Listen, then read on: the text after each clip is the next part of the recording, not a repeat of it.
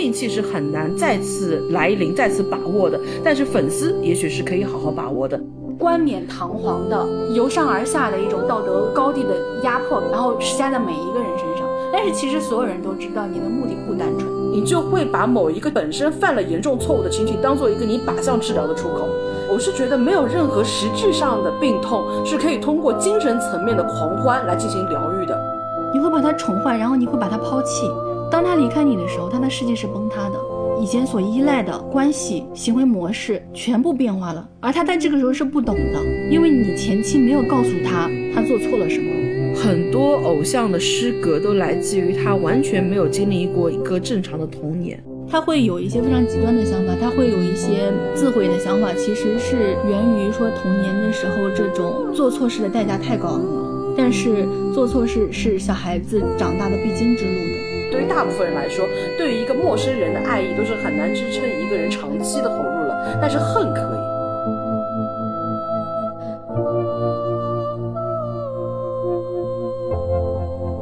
大家好，我是左小姐。大家好，我是葛小姐。是的，我们在 top 十的教育师范，top 九的运作金融化，top 八的八卦来了之后，终于进入到了神七环节，进入到神七卡位的，就是。粉圈入门，神奇卡位嘛，从这一刻开始就代表说娱乐圈下线的竞争白热化了。粉圈它其实是这个行业，你进入到一个道德塌方也好，或者说是整个行业的底线塌陷也好，很多时候大家都会认为粉圈是一个最该打的对象。但其实就好像我们刚刚提前三个的时候，我们都会多多少少提到一些粉圈的情况，但是它其实粉圈它更多的是这些情况的一个外化。是，所以是很多的问题集中反映到粉圈里面，才会导致粉圈，尤其是内娱的粉圈，它显示出一种很畸形的样态来。所以我觉得粉圈入门，它更多的是我们通过粉圈能够看到现在内娱非常多畸形的生态。像虽然说它也是很近的一个事件，但是如果说你提到粉圈，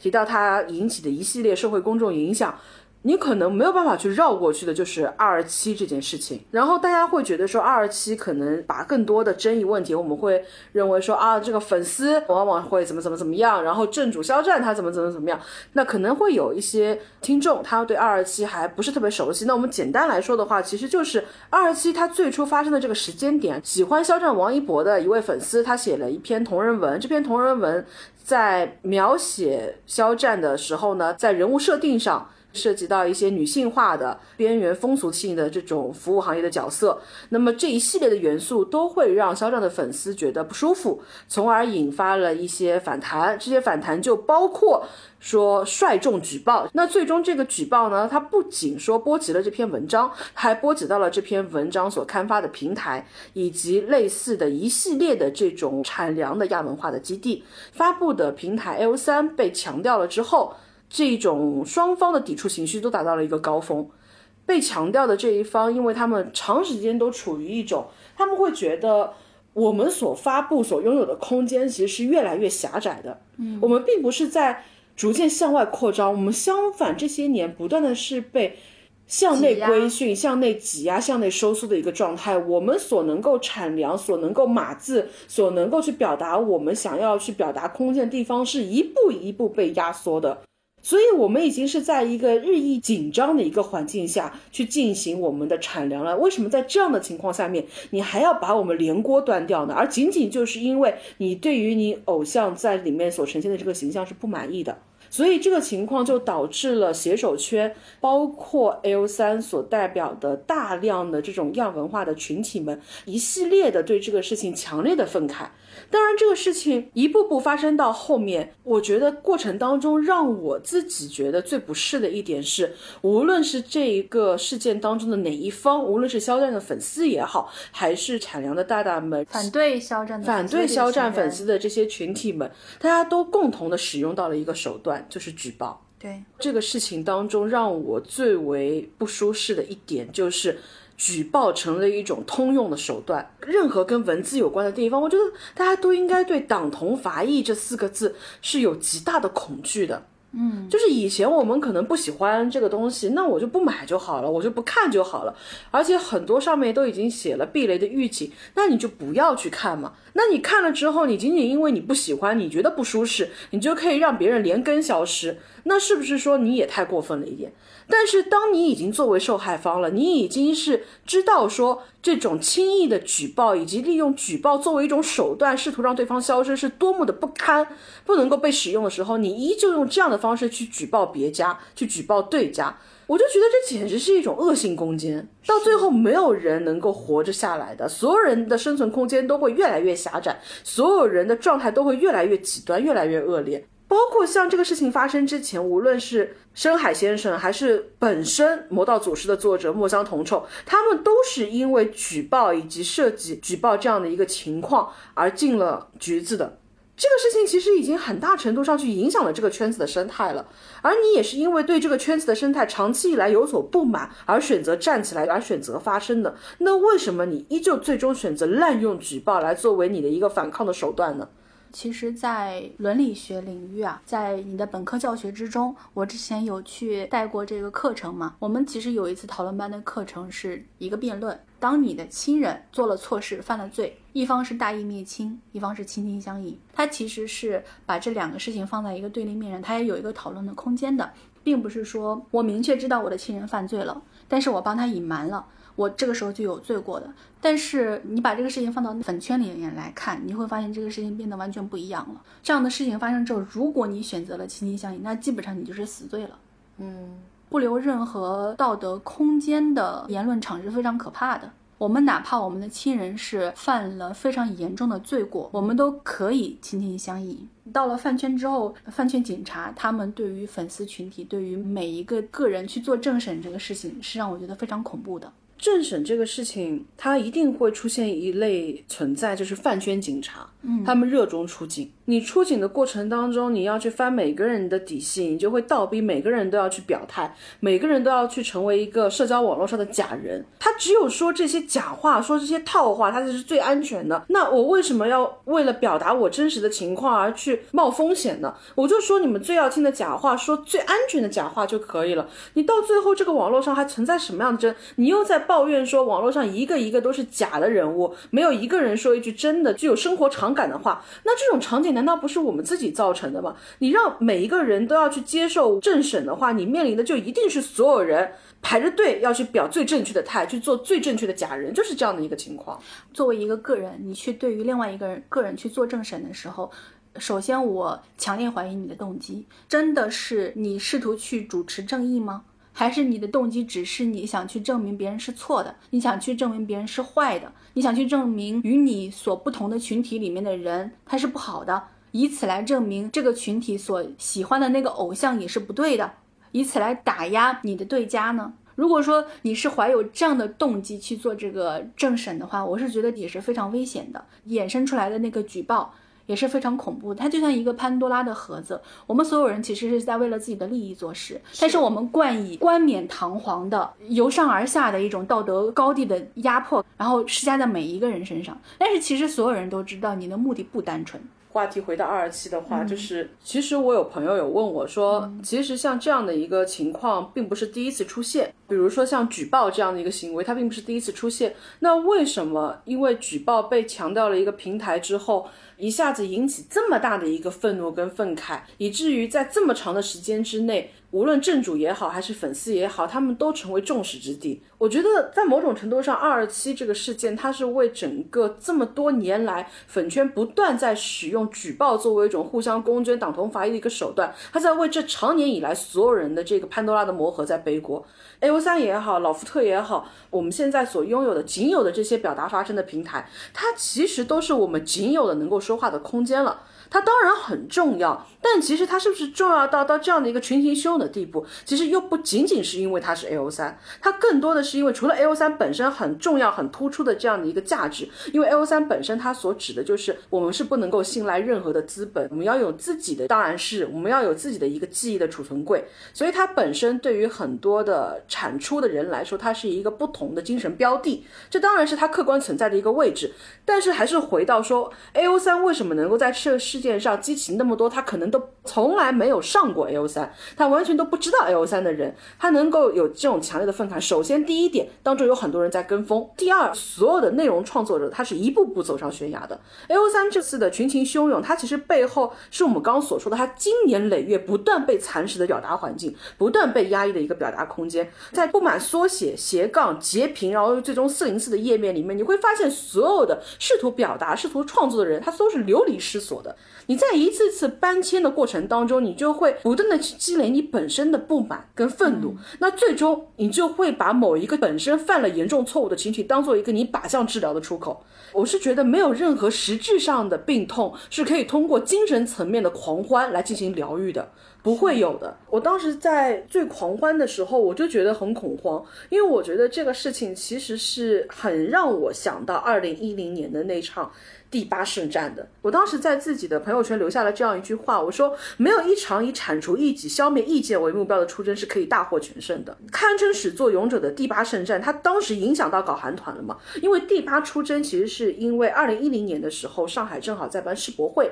世博会的时候呢，梅赛德斯奔驰是一个非常大的一个场馆嘛，那个时候还不叫梅赛德斯奔驰，它是一个核心的演出场地。那一天的演出有一个人气非常高的韩国偶像团体，叫做 Super Junior。很多 Super Junior 的粉丝非常不理性的，在没有票的情况下面试图冲关，当中确实是发生了非常多实际上与票务的纠纷跟矛盾。而且因为当时韩团的利益空间非常的大，所以当中会有非常多的黄牛，然后粉丝跟黄牛之间呢有可能有冲突，因为各方各面客观原因造成了最终。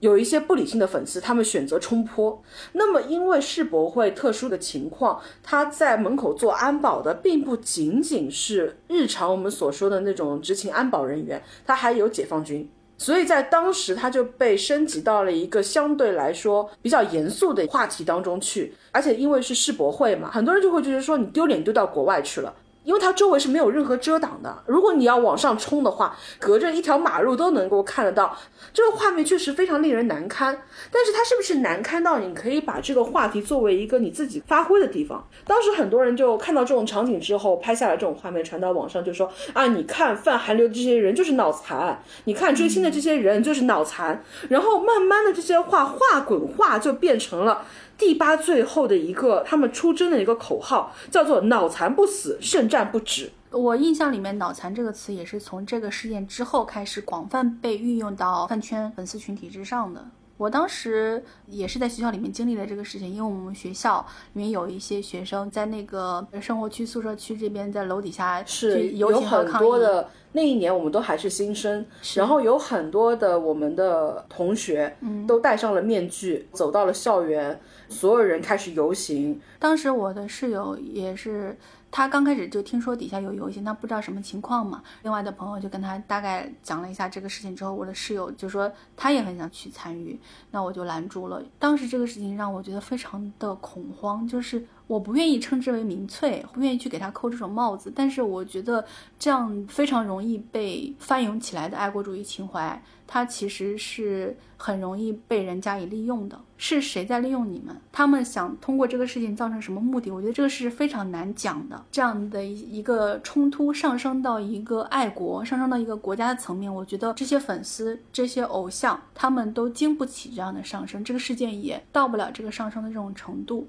所以很多人到后期参与到这个事情里面之后，我是觉得它像是一场秀，像是我参与到了这个秀当中。就体现了我作为某一个群体的一种优越感，而且第八圣战这个事情，其实它荒唐的地方是它如此兴师动众，但实际上它并没有影响搞韩团。韩团它一直好好的活到限韩令，而限韩令的出团也不是说你第八上街起到的作用，是萨德事件上的中韩关系骤冷，才直接导致了限韩令本身它隐秘的落实跟执行。它不是你第八上街口号喊的虽远必诛，但是你第八真正的遗毒是什么？你第八真正的作用是什么？是被招安之后，你提醒了宣传口，就是无形的民族主义，它如何可以具化为一种有形的旗帜，可以指哪打哪。正是因为这种食髓知味，才导致了后面我不知道大家还记不记得四小时出生到出殡的那一对虚拟形象的诞生。我觉得像这样的遗毒，其实它对于整个社会来讲，它的隐患是更大，它的遗毒是更深的。第八同时期其实还有一个非常可怕的，导致我现在都有后遗症，真正生理上后遗症的，就是我的密集恐惧症，就是来自于那段爆八时期。因为第八嘛，顾名思义，其实就是百度贴吧时代，它其实会有非常多的各种各样的明星的帖子。第八出征，除了实体意义上的出征之外，这个事情最早发酵起来，其实是在百度贴吧里面。他们要进行爆吧，这是不是个年代很久远的词？哇，这个词真的是十几年没见过了。在豆瓣俄组的这些帖子啊，它其实是你发照片的话，第一张照片是可以显示的。你发在微博上面，你的照片是直接能够被看到的。你发朋友圈也能够直接被看到。但是当时百度贴吧有一个非常非常可怕的，它跟开盲盒是一样的，你点开才能够看到。最初的百度贴吧，它是只有一个标题，只有那一行文字，你要点进去才能够看到它里面的第一张照片。你知道那个时候爆吧有一个非常恐怖的东西吗？就是他们会发捧捧乳。大家如果听到这边，千万不要手贱，我不是在跟大家开玩笑，我真的认真的提醒大家。我有很长一段时间不敢点进涉及相关明星的贴吧，因为那段时间已经会有那种数据女工，最初的数据打头女工的那种雏形。你贴吧会有各种各样顶贴组啊什么样的嘛？那段时间顶贴组走的人非常非常的多，因为太可怕了，你真的会有生理的创伤的。你要带着一种怎么样的信念感，你才可以义无反顾的点开每一张帖子。当时第八出征，它无论是在线上也好，在线下也好。都让我留下了非常恐怖的一种印象。到后面的偶像的时代之后，有一些毒唯，他们会给他们不喜欢的人发一些很恶心的照片，有的人会发一些尸体的照片的，包括现在很恶劣的那种给人家 P 遗像，其实某种程度上都是这种行为的变体。是我刚刚所说的一个铲除异己跟消灭意见，它不仅仅是发生在单独的一边的。它其实两方都是，当然这个事件当中，因为一方的极端而丧失了这种对话的空间。但是举报这个事情，它是真的很不能被滥用的，它某种程度上是强的一种武器。我们日常当中，我们所拥有的发生的空间本身就已经非常狭窄了。它一方面是我们自己表达的空间的狭窄，另一方面是我们维权的狭窄。举报在很大程度上，它在最后是可以救我们的。但是如果说你日常被滥用了，你把它用作一种拘人的手段。那到后面，你就会发现，民众层面谨慎的权利是这样轻易的就被你透支掉了。当然，从客观上来讲，举报它拘人效率奇绝，而且它可以被用作群体之间互相攻坚的手段。我只要能够去挖你的料，我挖到底，我总能挖到点东西来。哪怕你再审慎的人，你在转发的时候也可能有些问题；哪怕你再谨慎，你不说的，你关注的人可能有一些问题；哪怕你自己没什么情况，你交友的人当中多多少少总有一些问题。你如果说这样连根去挖，你总能挖到一些。但是真的可以这样吗？就像刚刚讲的，我以前看不惯一篇文，可能是我出门右转；我现在看不惯一篇文，是让你去吃牢饭。你这是会反噬的，而且你反噬一场举报的是另一场报复性的举报。你善用法律红线做文章，你动辄就拉社会政策背书，我觉得他的恶意是不断的在回魂的。我觉得你会被献祭掉，然后你所做之物又会完全渗透进我们的生活。所以，为什么就是我个人对滥用举报会如此深恶痛绝，以至于我觉得它会比本身最初导致这种恶性事件的那些行为更加令我恐慌。是，有时候就是很吊诡的，就是你会发现大家对一些标准都执行的如此严厉，但有时候呢又执行四大原谅，很轻易的就能够去谅解很多的事情。粉丝其实有时候他在面临一些他的偶像本身出现的问题的时候，心态也是非常有意思的。我其实之前有在观察一些粉丝，当他面临他的 idol 发生很严重的塌房情况的时候。他在微博上面的一些发言，我当时是印象很深。我当时对那个爱豆也有所关注，我是觉得这个姑娘说话很有意思，所以呢，我有跟她有互关的关系。当她的爱豆那天发生了一些觉得难以接受的事情的时候，她其实一整晚都在发微博。他在前期骂的非常非常厉害，我甚至感觉天呐，这是你的爱豆吗？就是骂的比别人骂他的爱豆骂的更难听的地步。然后到中间，他表达了非常多的痛苦，他描述了一些他自己正在做的事情，比如说他喝了一些酒，他说他的眼泪哭干了。早上的时候，我再看到他的微博，他已经完成了全套的心理建设，并且删掉了最开始辱骂偶像的部分，但是他留下了痛苦的部分。他其实是明白他自己是痛苦的。他删除偶像那一部分，并不是因为他当时那些辱骂、那些痛苦并不存在，是他不希望他所说的这些话被偶像看到、被别人看到，伤害到他最终决定原谅的人。但是他个人的那些痛苦是可以保留的，他的那种心态的转变、谅解，包括他对于自己的谅解的接受，也是可以保留的。我看完了全程之后，我感觉到的是震撼。我并没有对于这个女孩子有任何的外人看她的时候的那种可能有一些居高临下的想法，我是非常非常能够理解她的感受的，我是能够明白这个女孩子在这一个夜晚里面她经历了怎么样的心理的痛苦和心理建设的。而我不觉得这种心理的痛苦和心理的建设，你是可以用一个简单的脑残二字，或者是一个简单的对于粉丝的横加指责就能够去理解的。我能够理解这种状态，因为我自己也很长一段时间都追星，一直在关注不同的粉圈的生态是什么样的。嗯，但我觉得内娱的粉丝。之所以会让自己这么痛苦，很大程度上就是他们太把自己放在一个很卑微、很低微的位置了。他们太容易原谅了。这句话可能有点严厉，我不认为他们是脑残的，我只是认为他们把自己的姿态放得太低了。我哪怕是粉丝，但是我退一万步来讲，我是消费者。只要我不是白嫖，我是花了钱的，我买过你的门票，我买过你的周边，我买过你所出产的任何的作品或者是产品。我都是一个消费者，我不能说我把自己端做一个顾客是上帝这样的一个标准来让你服务我，但是我觉得最起码的是我应该有最基本的尊重跟底线，所以我没有办法去接受说，我作为接受方，我要千方百计的说我要去给何大人送礼，然后我要去在何榜下面给你做控评的文案，我没有办法把自己献祭到那一步。而且我觉得内娱可以滋生出来像何大人收礼这样的一个情况，我觉得就是匪夷所思。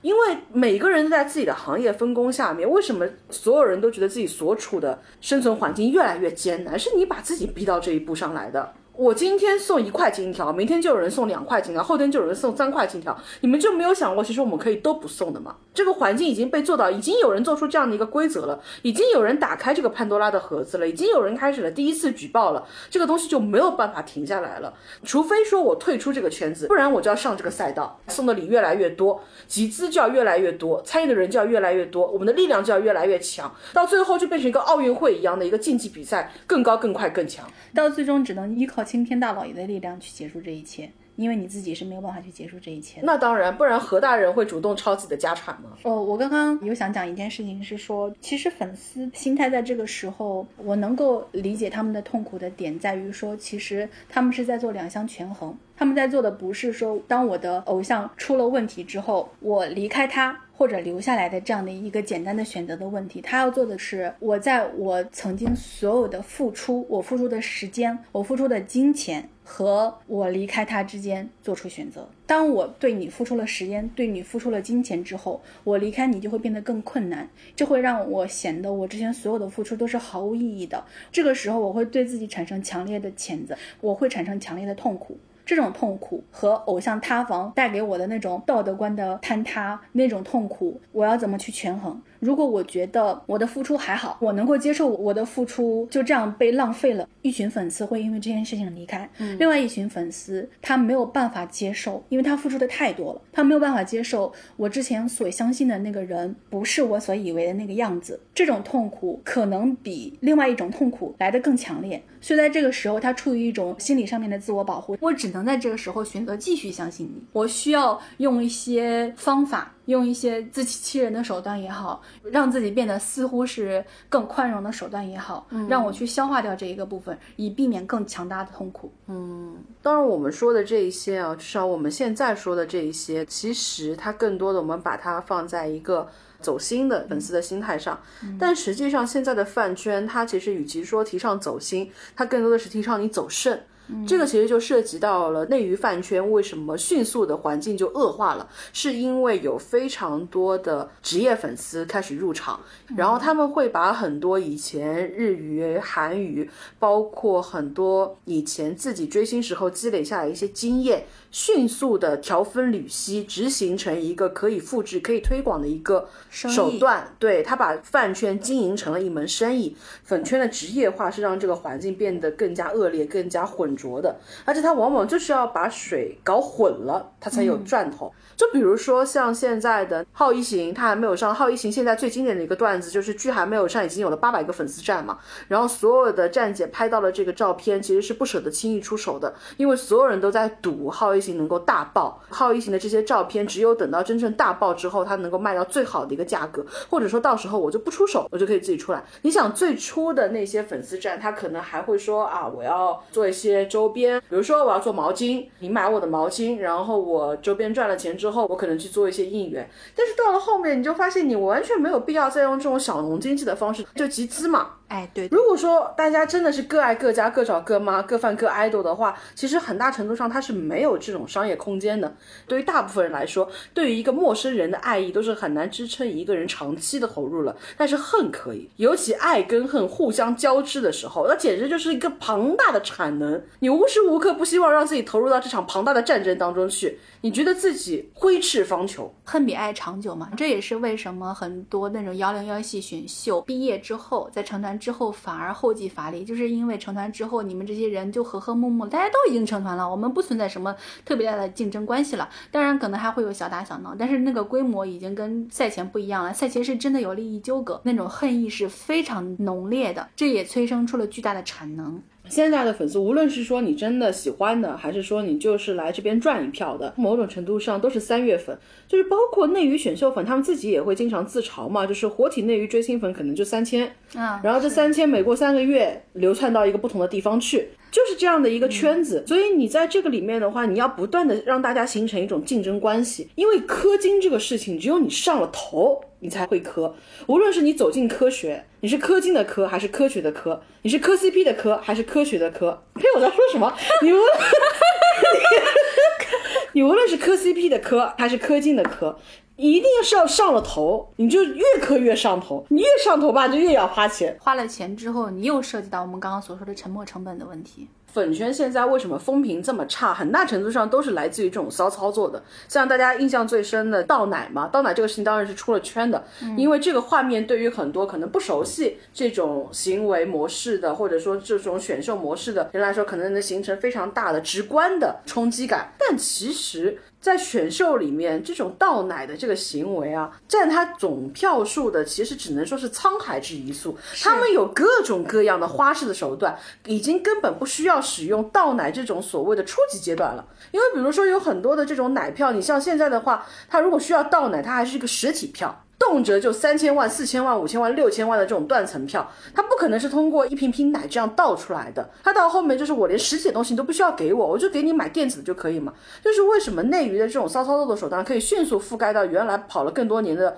日娱跟韩娱，就是因为。日语有很多情况，就是说，AKB 它通过各种四十八系的商法，它因为握手会嘛，你要买握手会的握手券，它一张 CD 里面有一张握手券，那么你为了这个更多的握手券，你要买更多的 CD，但其实 CD 来说对你来说是没有意义的。那同时到了总选季的时候，你要复购更多的 CD，因为当中会有总选券，那到最后你就会积累无数的光碟垃圾。那日本的话，它倒垃圾是一件非常麻烦的事情，首先你要垃圾分类，而且有很多的有毒有害垃圾，你还要去购买垃圾票。然后你如果不购买垃圾票的话，你直接倒是没有来给你收的。那没有收，你堆积在那儿，很可能就会属于破坏环境，你还要被倒贴罚款，并不是随随便便你就可以扔掉的。那你这么多的。CD 怎么办呢？你就会在网上看到很多的宅啊，他们都会把这种 CD 做成各种的手办模型。你可以看到用 CD 做出来的变形金刚，用 CD 做出来的高达。到后面可能有一些粉丝他并不具备这样高超的手工能力，怎么办？你还是要扔嘛。所以有一段时间就会出现一些社会新闻，粉丝买了太多的 CD，然后他就要开着车扛着这些 CD 把他们扔进深山老林去。深山老林原来是人家的私人山林，就被人家投诉，被人家举报，最后被抓进警察局里面去赔这个垃圾的罚款。特别的艰难，但是呢，内娱聪明啊，我们就直接去迈过实体的这个门槛。我们直接电子票就好了呀。所以 SPA 是多早的时候，它第一、第二届它摸索过之后，它迅速推出了。首先，它就是大盒，你卖 CD 我可以出大盒嘛？大盒就是说我一张，我里面可能有更多张的券，我可能有四十八张券。可能有一百张券，你就没有必要买这么多的 CD 了嘛？我只需要券给你多就可以了嘛？再到后面的话，我可以有各种券嘛，而且还会有这样的一个不同的票数，比如说我实体的票跟你的电子票，它可能会存在某种汇率差。就是我电子票是属于零点一票，然后我实体票是属于一票，或者说我的电子票是属于几票。通过不同的汇率差，我可以形成线上线下的同步购买。我没有必要说我只买线上的，断了我线下的路，也没有说我只推线下的，断了我线上的路。对于像现在的奶票，它进一步升级了，它跟当年又不一样了。奶票这种情况的话，你可以直接买各种各样的电子化的奶票，而且因为奶票之间也会有不同的区隔，所以你买的时候呢，你可能就会考虑到说。这张票我可能是两到三票，有可能有的是一票，所以我会去考虑买不同的这种票额。到后面的话，它其实会有非常多的这个利益空间，而且更重要的是，其实在很早的时候就会有一些手段当中是可以有一个变现的空间的。就首先说真假票的一个问题。现在大家可能会比较疑惑，我自己有钱，并且我自己很喜欢这个 idol，为什么我不能直接去给我的 idol 投票？我需要把这个钱集资给呢？其实就是因为你作为一个散粉的话，哪怕说你成为类似于像四十八系这样的单推王，除非说你是真正的石油单推王，你一个人在一个价格上面你具有绝对的影响力。比如说今年的这个票量，可能我进圈就大概是在一万票左右。那我差不多，我一个人我就可以具备我拥有一万的票量，我就直接把这个人砸进圈。在这样的情况下面，没有必要嘛，完全不用跟你们玩，我自己就推一个小爱豆把他推进去就行了嘛。像当年四十八系内地的 S N H 四十八，他第一届总选举，他的整个饭的圈子非常狭小的时候，他盘子就这么大，他确实存在我一个石油王就可以把一个我心仪的选手推到最高位的这样的一种情况。但是到后面你的盘子越做越大之后，尤其像内娱的选秀。基本上不存在一种可能，说我一个单独的石油王可以把我的 idol 推到断层 C，推到出到位都不可能的。因为像这样的一个平台的选秀，很难说有一个个人的力量是可以去左右最终的结果的。首先是一个体量的问题，那第二还有一个就是一个战略战术的问题。单打独斗的话，首先你就算再有钱，你会花超额的钱。比如说今天葛小姐跟左小姐，我们同样要去推。葛小姐的推，我差不多能够给她投五百票。左小姐的推，左小姐打算给她也投个五百票左右。但是我说就能摸准左小姐跟我的票量是差不多的。那在这样的情况下面，我怎么让我的推能够稳胜左小姐的推呢？葛小姐就要加码，我就要给我的推加个一百票。那我知道你投五百，我投个六百，那说不定我就稳了。但如果说我事先能够摸清楚你这边差不多就是五百的票量，那我就没有必要加码一百啊。我投个五零一不行吗？我投个五五零不行吗？在这样的一个情况下面，我就能够省下五十张票，我能够省下一百张票。我这五十张票，我用来握手不行吗？我用来参加见面会不行吗？我用来买他们之后的巡回抗不行吗？在这样的情况下面的话，你一定会需要有一个人来帮你去盘，我什么时候投最合适的票，我能够让自己的这个区间利益最大化，这是一种战略战术。我能够知道说对家的票仓票量大概是在什么样的程度，比如说现在。很多人都会去关注他们的集资榜，那你就能够倒推出来大概它的一个票量在什么样的一个程度。但是也会有一个问题，就是大家玩熟了之后吧，就会有明账跟暗账灌水。对，所以你能够看到有很多的粉丝的。运营团他们会觉得委屈，我们待会儿会提到说有很多的职业粉丝会，他们最后都可能会做不下去，会跑路。当然有一些他们确实是赚了一套海景房，捞完就跑，但是也有一些他们确实他们可能没有抱着捞这一票就上岸的打算，但实际上他们上不了岸，就是因为他们存在刚刚左小姐说的这种倒灌。左小姐可以给大家解释一下什么叫倒灌。解释一下什么叫灌水，就比如说我现在运营一个后援会，我就要催集资这个行行为嘛，我就可以插旗。就比如说我跟大家说，人头达到一定的数量，比如说人头达到五千，我就插一万的旗。这五千人、六千人，他们可能已经集资集了几万出来了，我是可以提前先把这个钱取出来。人的数量到达了我之前预定的人数的时候，我就真的像我之前所说的，我打一万进去。但是我这个一万块钱其实不是额外打进去的钱，这一万块钱是因为我本身没有钱。我是从你们粉丝之前的集资里面取出来的，这就形成了一个什么情况呢？就比如说先前里面取出来了两万块钱，然后后面我插旗又打进去了一万块钱，这样的话我的账目上面就显示我一共集资了三万块钱。但是其实其中有一万块钱是我重复打进去的，而且我重复打进去的这一万块钱进和出这个中间，因为有平台要从中抽成，所以我这一万块钱会变得更少了。所以到最后我手里面还是那两万块钱，而且比那两万块钱更少了。如果我要重复进行这样的灌水行为的话，会越来越少。嗯，所以到最后的时候，就会有很多后援会面临一个平不了账的局面。我当然说了一万块钱、两万块钱，这个数字是非常小的，但是很有可能是十万、二十万、上百万灌水的这个情况。这么大额的一个灌水的时候，很多会员会他们会就想办法说，我要去平这个账。我怎么去平这个账呢？一方面我数据造假，就比如说我买一张奶票，这张奶票两块钱，我在我记账的时候我说一张奶票三块钱，这样的话我就把这个账稍微抵消了一点了。然后另外一种情况就是我去卖周边。通过卖一些高额的周边，啊，稍微能够平一些账。但是你卖周边的话，其实这个账目粉丝也会算进去。但是很多会员会走到最后，就是因为前期灌水灌的太多，所以他最后没有办法去平这个账。所以还有一些情况是，一般大家集资除了做数据、做打头之外，其实往往还有一些。集资是用来给爱豆送礼，是，所以就是送礼的这个时候，也是一个出现非常大额数据的一个贪污，很容易出现的一个情况。嗯，比如说有一段时间送礼就经常会出现送空壳的一个情况，粉丝会要求应援会做明账嘛，会要求他们晒单，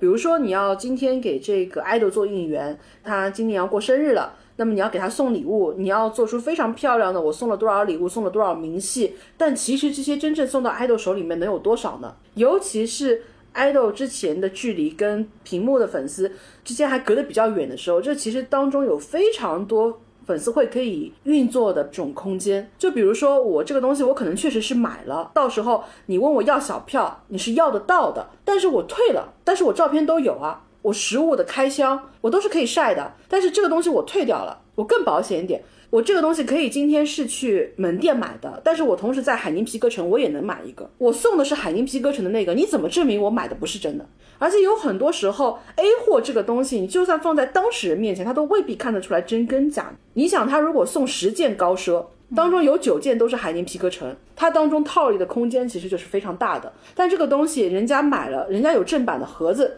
人家有正版的包的票据，你怎么能够证明人家送的就不是真的呢？呃，重新回到刚刚我们所说的那个何榜的何大人这个问题啊，有很多粉丝会员会他们会给这些主持人送一些奢侈品，比如说是爱马仕的一个挂件啦，它的标价也是非常昂贵的。但这些东西其实都是他给他的偶像买东西的时候所产生的那些配货，因为有一些奢侈品，你不是说我想买这一个包，我就可以只买这一个包的。我想要买下这个包，我需要搭配非常多的配货。那我把这个包买了之后，我那些其他的配货其实也是花了钱的。但是这个东西你也很难去跟粉丝解释，然后你就留在这里。其实他也是给这些主持人去送礼，也帮他们把这些配货给清掉了。它当中套利的空间其实是非常非常大的。是，而且就是像左小姐刚刚说的这个倒灌的问题，它后面为什么这么严重？可能有些听众会质疑说。那我就正儿八经钱就等着打进来嘛，我何必这样辛苦拿进来再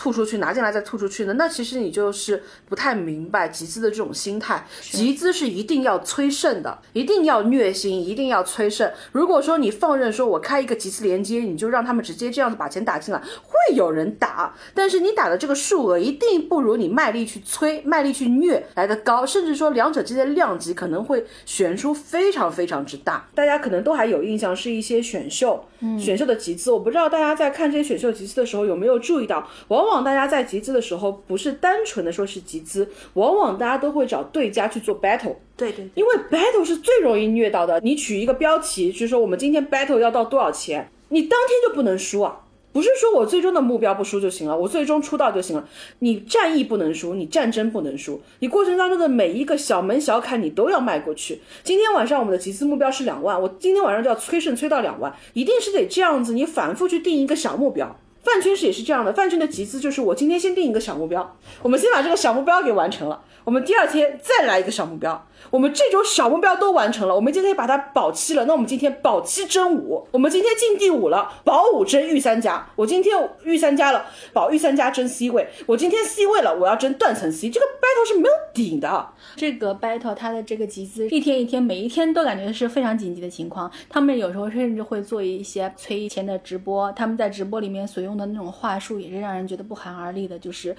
最后一天了，最后一天，每天就是这种，第二天还是最后一天，这是我们最后的机会了。你别以为到什么什么时候才是最后的机会，不不不，现在就已经是最后的机会了。今天钱不打进来，我们是没有办法进到下一步的。我们想的是没有办法达成的。我们的目标是什么？把他送到第三名。我们要让他站在想站的位置，我们要完成他的梦想。他的梦想，这是最后一次的机会了。今天就是最后一页了。如果这一关我们都迈不过去，他怎么能够站在他自己想站的一个舞台上面呢？既然我们已经为他走到这一步了，姐妹们，今天就是最后一天，最后一次。今天这笔钱如果不出，今天这笔账如果到不了，他明天就站上不了舞台。我们希望他站不上舞台吗？当然不想。所以打钱，大家放心哦，观看不用答，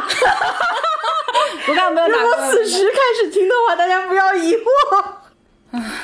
呃，我是今年啊第一次有幸接触到这种直播催钱的方式。我当时看到这个视频，我觉得非常惊讶，然后我也有在当下立刻把这个视频发给葛小姐看。我是觉得现在已经到这种程度了吗？这个其实是跟这些年一步步的积累是有关系的，因为大家的嗨点是越来越高的，所以就是你每一年都需要大家掏空家底来。玩这场游戏的话，你每一年的话术，你每一年的手段都一定会是越来越激烈的。因为你的故事要越来越精彩，它本身跟综艺越来越极化也是一样的一个关系。你一定是要故事越来越精彩，你的话术要越来越极端，然后你才可以把让大家所有人倾情投入到这场战役当中来的，来心甘情愿陪你打一场三个月的仗的，就是这样的一个情况。为什么说它其实本质上是一个粉丝的职业化？就是因为对于很多运营粉丝站来说，我们当然啊，我们完完全全不想去贬低那些真正用爱发电的那些真心实意的粉丝们，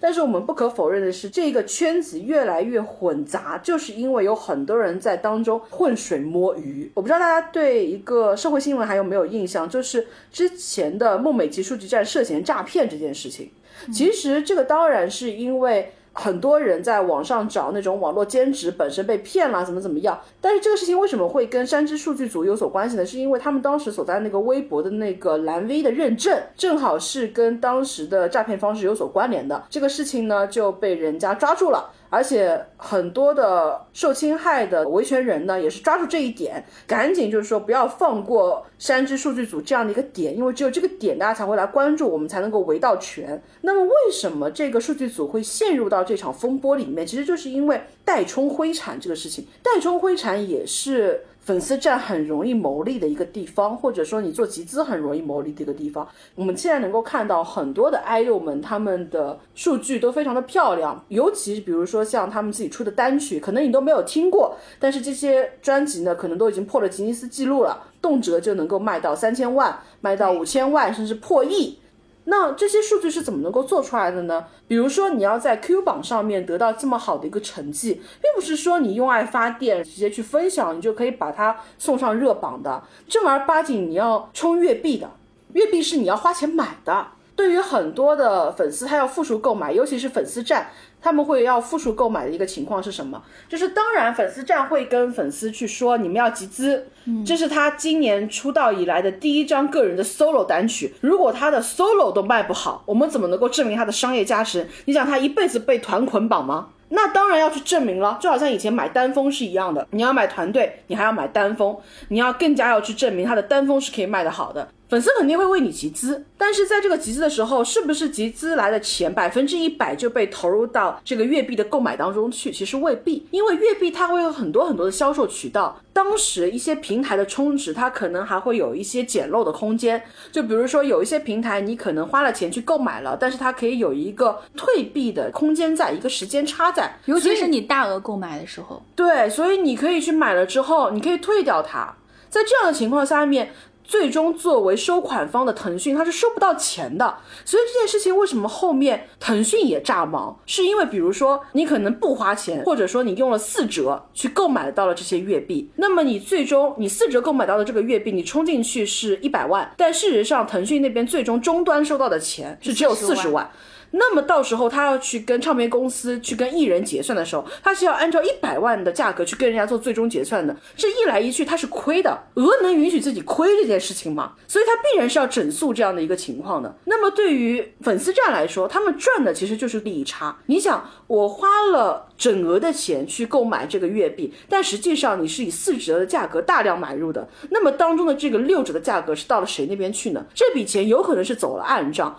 有可能是用来平账，但也可能是用来粉丝站自己的人去购买海景房。集资就可能会产生非常大额的钱嘛，就比如说我有一千万在我的后援会的账户，就有一段时间我们不需要花钱，这一千万它产生的利息，它甚至有可能有一些比较会理财的，他可能会用这个钱去炒股，或者用这个钱去买一些短期的理财产品，就相当于你有资本嘛，你可以有一些巨大的获利空间的。但是这些钱是不会计入到你的那个总额上面去的，你那个总额多少就是多少，它一分利息都不会停在那个上面的。刚刚我们其实有提到一点，说为什么在这样的一个情况下面，粉丝还愿意把钱给到粉丝会去做集资，而且有一些集资不是大家想的是说，可能我就给个五块钱、十块钱、一百块钱，这种钱都基本上用他们粉丝会的说法来说，这种钱是不入流的。这种所谓的说这种我给钱叫个五块凑个人头，你包括就像买 CD 啊，你买这种电子 CD，很多时候你会看到，如果说你进到一些 idol 的超话的话，你都会发现他们的话术都是：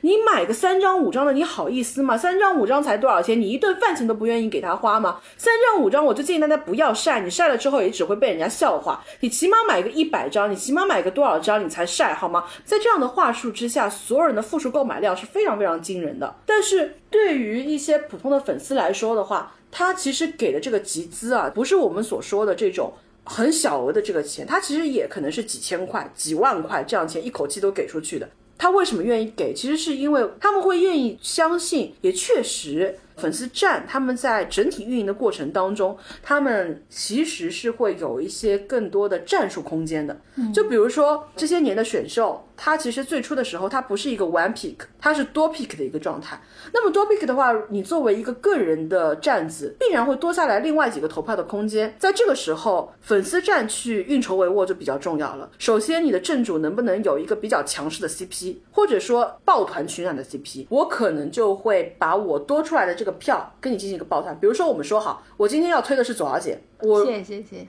不客气，不客气。然后反正也是空口白话。比如说我今天推的是左小姐，那我其实我手上有一张七 pick 的一个票，那么我还剩下六张票，我可以投六个人头。那在这个情况下面，我就可以去拉六个粉丝站。比如说我可以去找葛小姐的粉丝站，我跟她说，你那边同样也留下来六张女票，你那边每一张票上面多投一个左小姐，那我这边我就多投一个葛小姐，一张票就可以有七次的复购率。我相当于有六个站同时在帮我投你，所以你能够看到有很多的人，他为什么对于 idol 来说，他本身为什么要去磕 CP，他是就这样一个好处，粉丝会就会根据这个导向去找你的利益合作伙伴，然后他们就会一起去投，所以有很多的人，你看到他好像人气一般般。但是这就是其实某种程度上路人基础，粉丝可以帮你去运作这样的一个路人基础，让你能够进圈。我选择什么样的人去合作，其实也是大有学问在的。就比如说，我是一个前三名，我可能会选择稍微更下位区的那些人跟我进行合作。下位区的人，他也更愿意去选择高层的去合作，因为不管我下位区的人进不能进，人家不影响我们的。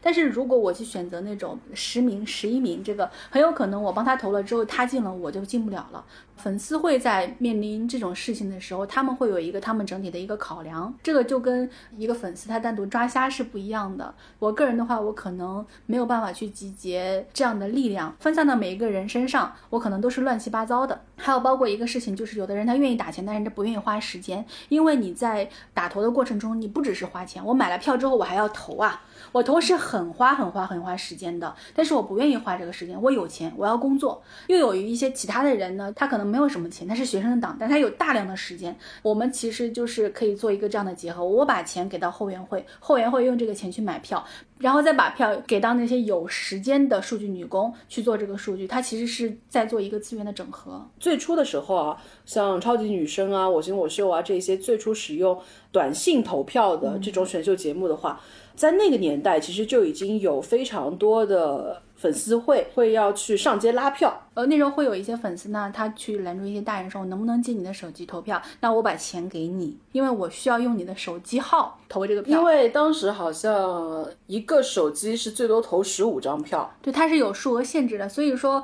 我不是说我有钱就可以的，我还需要有大量的手机号去做这个操作，所以这也是他们走上街头去寻求帮助的一个原因。当时我有印象很深的是，我其实当时没有怎么追选秀了，然后有一天我爸回家就问我，他说李宇春是谁？让我在街上被人拦住，给他投了好几票。他说，但是人家又给我钱了，我觉得莫名其妙。他说，我还想问问，我觉得你可能会明白。我说，我回学校去了解了解，再给你解释。投票也是被后来整肃了嘛，嗯，因为规模实在太大了，之后后面被整肃，所以后面才会需要很多的中转的流通环节。再后面就除了主榜之外，它要延伸出很多的附属榜单。一个节目它涉及到很多的赞助方，你为了照顾到更多赞助方的利益，你就会涉及到很多的次榜单。就比如说，我可能在主平台之外要去推一个新的 app，那这个 app 的话，我一定要让它能够紧密的。融入到我这个节目当中，所以我会在这个 app 上面涉及到一些福利。你要去解锁这个福利，你就要去这个 app 上面做任务，帮他在这个 app 上的这个榜冲到顶，你才可以让他去。这个其实就涉及到粉丝会的一个运营策略，就是比如说我是一个可以挤到媒体组、挤到出道组，但实际上我挤不到神七，挤不到一个更好的可以露脸的机会，或者说我可能是一个前三十不入的一个小透明，我可能就只能一轮游、二轮游了，但是。我第一批的原始集资没有用完，那么在这样的一个情况下面，就是粉丝会就可以去考量，我如果说主榜冲不进去，但是这一周可能会有一个露出比较好的一个次榜单，比如说是一个赞助商的榜单，那你是不是要为了他在这个可能前景比较好的赞助商榜单上面给他留下一席之地？或者它还有一些衍生节目，也是需要你通过发电或者冲榜的这样的形式才能参加的。就比如说，我觉得我的偶像在那个漂亮上面其实已经很难冲到顶了。我在衍生节目里面给他争得一席之地，那么衍生节目如果做得好的话，也是可以给我的偶像吸来一些新粉的。那我的偶像搞不好在下轮的时候就会有一些新粉去帮他投票。嗯，而且如果说你是放在四十八系的那种玩法里面的话，其实就涉及到。最初的时候，因为四十八系的总选，它其实会有最初的速报、中报，就中间的中，以及最终的中报，中语的终。大家毕竟不会想让人在一开始的时候就摸清我自己有多少票量，而且各家都会在各家的投票群里面安插奸细，所以在这个时候你必然涉及到明账暗账，然后你会囤集资，或者说你会要在这个时间段里面，你明明有钱，但是你还要去催胜，你要去哭穷，你要去卖惨，你要去用各种各样的办法让所有人更多的把这个钱给你吐出来。在这样的情况下面，各家都会互相放假料，越 top 的这种成员，他们越是会放假料，他们越是会囤集资，在这样的时候。后前期往往是一个很好的小透明，可以。一鸣惊人的时候，所以你可以去看内地 SPA 家他们早期像李一桐是怎么能够一战成名的。我印象非常深，就是在第一次总选举的第一次速报的时候，我当时就在那个小小的剧场里面，当接住第一名是李一桐的时候，整个小剧场全炸了。然后当时我前排的剧集们全在高喊“纸皇登基，纸皇登基”，是因为那个时候在遥远的日本，指原丽乃嘛，他走的是一个邪道偶像玩梗的谐星路线。然后李一桐最初出来就是他很会写段子，他很会经营一些段子手的这个形象，写了很多的小文章也非常的好玩，所以很多人就会把他类比成内地的举元丽奶卡皇登基，就是这样一个情况，确实很有效，因为在那个时候一选二选的时候还不是李一桐的天下，甚至他不是 N 队的天下，在那样的一个情况下面，大部分人的目光都没有放在他身上，但是他的粉丝会在最初的时候就把所有的票力往外一扔。在所有人都还囤着票的时候，突然间有一匹黑马杀出来了，所以在速报的时候，大家一眼就记住它了。在这样的一个情况下面，这是一种非常高明的运营策略，就是我的票是不足以让它最终进入到一个前三乃至前七的这样一个场景的，但是我在一开始的时候让它上一个速报的第一名，性价比极高。但是你会发现，到了今年玩法又不一样了，今年在速报的时候，已经有非常有望冲预三的。大 top 直接就把所有的钱全部都砸出来，而且他们直接就说我们 all in 了。首先，他会有两点，第一就是他一定可以卖惨。他首先做到了一个断层，他会给所有人的威慑，比如说后面都还只有二十万、三十万的时候，我一下子把票做到八十九万的这个高度，我很能够给你后面的人一种心理的威慑力。我能够告诉你们，今年的这个顶就在这边，而且你就把这个账做到明了嘛。我如果说我不超过八十九万票，我就不可能登顶了。然后你就相当于把所有人这个肾直接顶到头顶，你就奔着这个去冲吧。公司会喜欢你的，因为你会把这个票量做到一个极高的高度，所有人都要往上冲了。这是第一点。第二点的话，你就可以跟自己所有的小粉丝、所有的散粉说，我们 all in 了，怎么办？集资，对我们必须二轮集资了。现在所有人都要往外冲了，我们必须再往下冲，我们不能够就停在这边，我们还得往下走啊。所以石油王，你们来不来？单推推不推？散粉入不入？这是你跟进的时刻了呀。但还有一个实际的情况是，这一家粉丝会去年出现了粉头逃票海景房的一个情况。因为像这种情况，集资是一个真正做票的一个重灾区。像早年还有实体票的时候，就很流行买废票。废票是一种什么样的情况呢？就是说，别人家的票已经刮开了、扫码了，已经用完了，没有用了，但是这个票还在呀。然后呢，我到时候一晒，我也有票根的呀，我投了的呀。然后这个时候，如果说出现那种票数跟我计算的时候有问题的情况，我就说节目组压票、做票、做票。粉丝一看，那我们确实是投了这么多钱进去，那我们确实是有收据在这里，那我愿意相信我的后援会的呀。我的后援会也很辛苦，而且这个事情很能够卖惨的。是，这个时候粉头就会大手一挥，说我们辛辛苦苦为哥哥集资的钱。凭什么就这样轻轻易易被节目组给吞了？他们这个时候还会再挑一个另外一个人出来，就是比如说人家那种老老实实把票买上去了，或者是人家通过一些合作的关系，人家确实上了很多的车。这个上车的意思就是刚刚我们所说的多轮连投的情况。我跟你家合作，又跟他家合作，有的会员会比较会整活的，搞了很多人跟他一起合作，到最后就是每一家票都有投到他身上，所以他最后的票数是本身原本可能不高，但是翻了很多倍之后，后援会通过辛勤耕耘，到最后他的票数。很不错，然后这个人就会被打成水黄，因为有的人他可能海景房了嘛，那他通过一些手段就是买废票了嘛，最终没有投上去，就用一些狙的手段，试图去把他认为阻挡了他的偶像位置的人给狙下去，狙不下去嘛，那你就是水黄，你可能这一辈子就要背着这个名称了。因为总选，包括说一零一系的这种玩法，它也其实类似于某种程度上的总选。总选的这种玩法，其实就是在某一年日本的时候就被玩脱了。因为在那一年呢，其实不只是说内地的粉丝圈，他们互相会透消息，日本的粉丝圈跟内地的粉丝圈，他们往往也会互相估票。那么在那个时候呢，某一位那一年是要计划冲顶的成员，他们当时粉丝会是盘下来说，大概是有十几万或者多少万的这个中华炮，但结果那一年的中华炮哑炮，中华炮就是中国的粉丝是对他们的那个小偶像就是没有登顶，所以。当时这个消息就被闹大了，闹大了之后就推出来说吧主可能是集资跑路了。然后从那一年开始呢，就有这样的一个吧主一夜海景房的说法。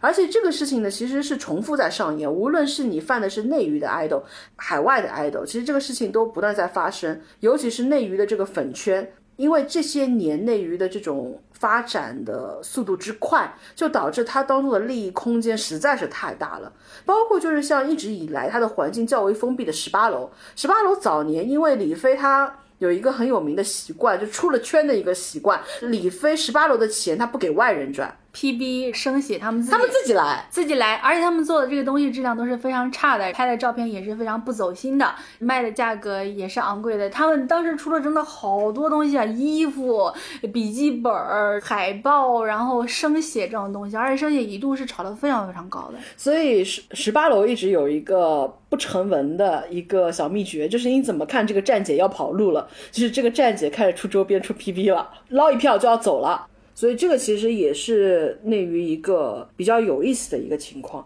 因为粉丝本身他会也有事业粉、亲妈粉，包括私生粉嘛。粉圈还有一个很严重的情况，其实就是私生。像十八楼，它为什么是一个私生特别严重的存在？就是因为你一个相对封闭的小环境里面，特别容易滋生一种丧失距离感的粉丝。因为他会认为我对你有极高的话语权，并且我们有极高的亲密度，所以他会认为自己可以去探知更多更多你私人的空间、私人的环境。就是是的，是的，在早期的时候，王源有一个非常有名的私生粉戴志斌，后面是被抓了嘛，就也通过一些手段把他抓了，所以他当时其实也爆了很多乱七八糟的东西。他相信他在跟王源谈恋爱这件事情。这件事情是让人觉得非常荒诞的。我在一三到一五年期间，其实有听到了非常多的鱼龙混杂的假料，有一些是涉及到伦理的一些东西，就是让人觉得不可思议。你很难想象这些事情会发生在这些小孩子身上的，但是往往传播这些料的人也是粉丝。而且他们有的人是真的真心实意的去相信这些只有聊天记录没有任何实锤的料的。这个其实也涉及到饭圈的一个话术引导。一个很会玩的纸粉，他往往是非常善于去制造或者是发布一些消息的，包括这个消息在什么时间点发布，其实都非常有讲究。而且像这些年盛行的所谓的超话搬家啊，包括去诱导底下的散粉去撕番位。这些事情其实都是不断的去增加一些彼此的共识，在不断的党同伐异的过程当中，是增加彼此的亲密感。然后又让这种亲密感迅速的去变现为一种金钱关系，这种话术是卓有成效的。往往就一个纸粉，它可以从一个饭圈祸害到另外一个饭圈，祸害到所有饭圈。它在其中涉及到是非常大的收益的。粉丝其实在这个环节里面，很多人他是看不清楚状况，也是被这些话术所引导的。有时候造成的一些后果是，最后不管是你这个粉丝群体买单，还是说偶像去买单这个事情，反正纸粉是不会买单的。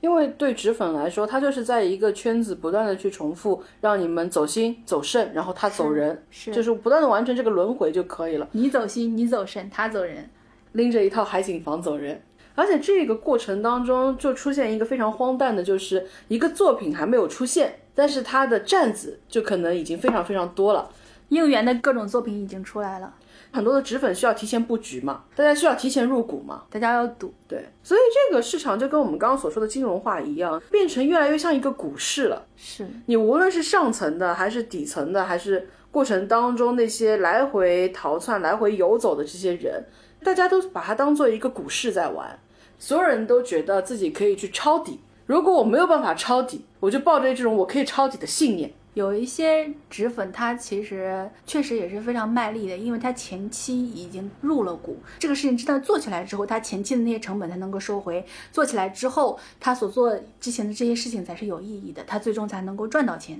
就是这两年越来越进入到主流媒体报道的，像站姐啊、代拍啊，其实都是这一系列产业链过程当中的一个环节。其实更多的就是把这个东西越来越职业化，所以你不断的在职业化的这个过程当中，普通人在这个环境下想作为一个普通粉丝去感受到的乐趣，是逐渐被影响、被压缩的。因为其实当你周围的每一个饭圈都是这样的一种文化氛围的时候，你很难去判断我是不是要去犯一个人，我就应该为他集资。我就应该为他打头，我就应该为他彻夜不眠、卷生卷死，好像这么做才是应该的，这样做才能代表我走了心。但其实是不是说喜欢一个人需要去背负这么多的东西呢？其实不是的。泛 idol 他最初是不必去承载这么多的功能性的，你就是花钱去看他的演出，去买他的 CD，你就去看他的剧就行了。至于之外其他的数据，这些工作本不应该由你完成的。其实只要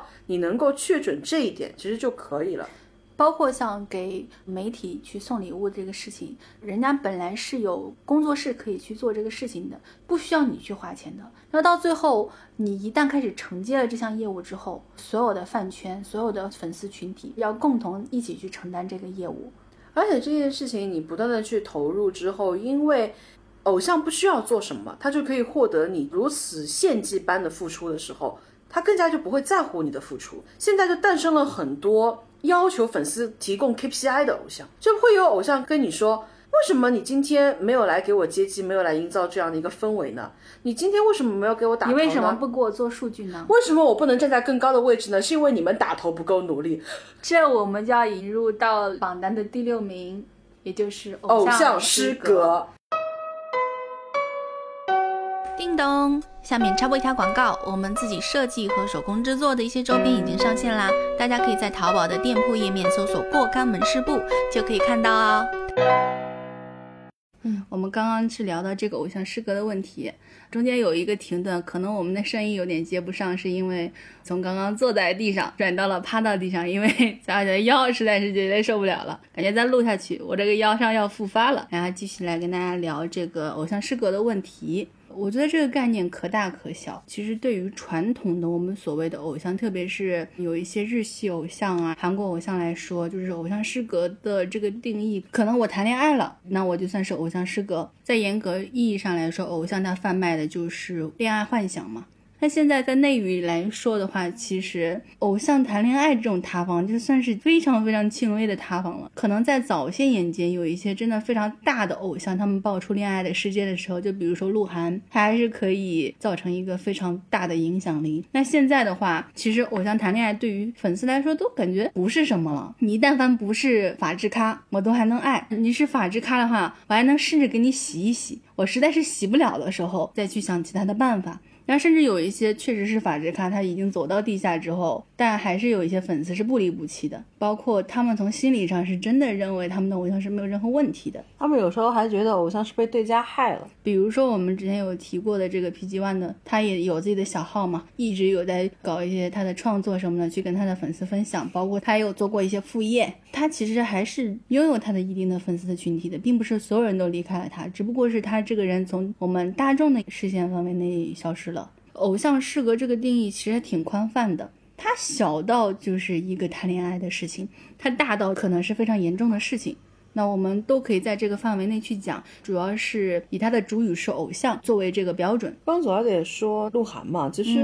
鹿晗的这种恋爱呢，他跟其他一些偶像的恋爱公开又有点不一样，因为鹿晗他毕竟是一个自己主动选择去公开，是。但是对于其他的偶像来说，并不是他们自己主动选的，他们其实是被人家接了。这也是为什么这几年鹿晗的口碑在触底了之后，又有逐渐回暖的一个迹象。也就是有赖于同行衬托，对，就是在同行塌方不断的情况下面呢，鹿晗的当年不为人所欣赏的这种所谓的坦荡，然后他又被拎出来说了。但是其实从我个人上来讲呢，我也不觉得这个当然有坦荡的成分，但是这个其实也不能完完全全说是对于粉丝的一种心理上的照顾啊，我没有骗你，谈恋爱了我就直接跟你说，这个其实是因为我觉得归国四子的心态还是蛮值得去玩味的。因为对于很多的内娱的粉丝来说，他们可能转到内娱来就是从归国四子开始的。很多人可能是从范他们开始接触到所谓追星这一块儿。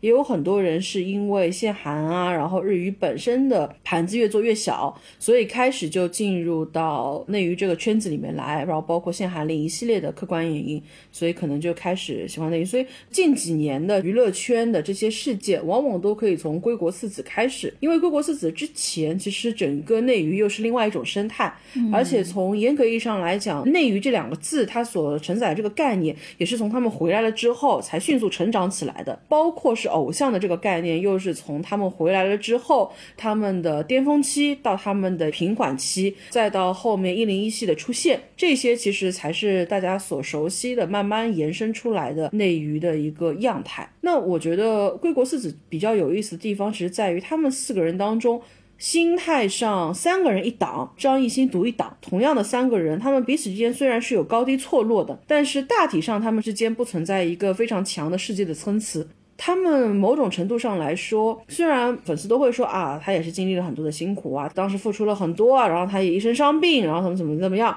然后很多人可能还是以病退的方式离开的。但是这三个人其实相对来说，包括归国四子，总体来说，他们对于大部分的娱乐圈来说，他们是比较顺的。尤其像黄子韬、鹿晗，他本身的生长环境没有遇到特别大的坎坷，他被星探挖掘的过程也很顺遂。吴亦凡跟黄子韬本身的家境的底子就在那边，然后生长的环境，然后一路上的境遇都是比较顺的。XO 出道的时候，包括他们整个在韩国娱乐圈打拼，虽然说在那个时候他们的工作环境肯定不能跟后来回到内娱这种完全发挥天性来的相比，但是他们一路上并没有那种所谓十八线一路向上缓慢爬升的一个状态。你是在韩国最大的公司、最受瞩目的这样的一个团体，所以其实本质上来讲，你一出道就是一个众星捧月的一个状态。无论说你觉得我在这个团队里面是 bank 啊，或者是怎么样，但不管怎么。样，样你相比娱乐圈的绝大多数人，可以说是出道就是巅峰，并且这个巅峰常年不断。所以在这种程度下面来讲，我会觉得他们的心态上多多少少，他们并不觉得自己是依赖粉丝的。虽然他们是偶像，很大程度上，他们依赖的是自己外在的这个人物设定的所带来的红利。很奇怪的是，他们又觉得我是有能力的。有的时候呢，他们会觉得我所有的成功都来自于我自身的英俊。但是等娱乐圈发展了几年之后呢，他们又觉得我可不只是英俊的，我内在可有料了呢。哦，我底蕴充沛呢，然后我各方面能力都很强呢。啊，我是全面 A C E，他难免会产生一种错觉，而且这种错觉是因为他生活在一种真空里面，他的粉丝对他是无条件的宠溺。你稍微但凡你的眉头皱那么一皱，你眼睛眯那么一眯，你在 M V 里面玩一个转身，他们都会说哇，会演戏了。你看他这个细节，你看他这个动态，你看他这个微表情，你看他这个情绪这个走向，哦，你就觉得好像我也蛮会演的。然后你这个唱歌，但凡你能够开嗓打 vocal，但凡你会抖动舞担，条件要求之低啊，就会让他们觉得我做什么事情好像都挺行。而且我喜欢你的时候，你哪怕犯了一些蠢，我都觉得你可爱、天真、萌萌。所以然后他糊弄吧，粉丝还觉得蒙混过关，卖萌的萌。当我喜欢你的时候，其实你做所有的事情，我觉得你是可爱的。你做所有的事情都是会得到一个正面反馈的，那他们就会觉得说，哦，那我很可爱了。那你要的是这种东西了。而且有时候粉丝因为一直围着他们转，他们走哪儿都有人追逐，有人追捧，然后有人呼喊，他还觉得粉丝嗡嗡声挺吵。他可能会接受到一些不好的声音，但是他没有接触到太多的客观的评判。然后这种客观的不好的声音的评判是没有的，可能他接触的那种不好的声音是来自于他的黑粉，显然就会觉得说，那你是我的黑粉吗？那你说的这个话不作数的呀。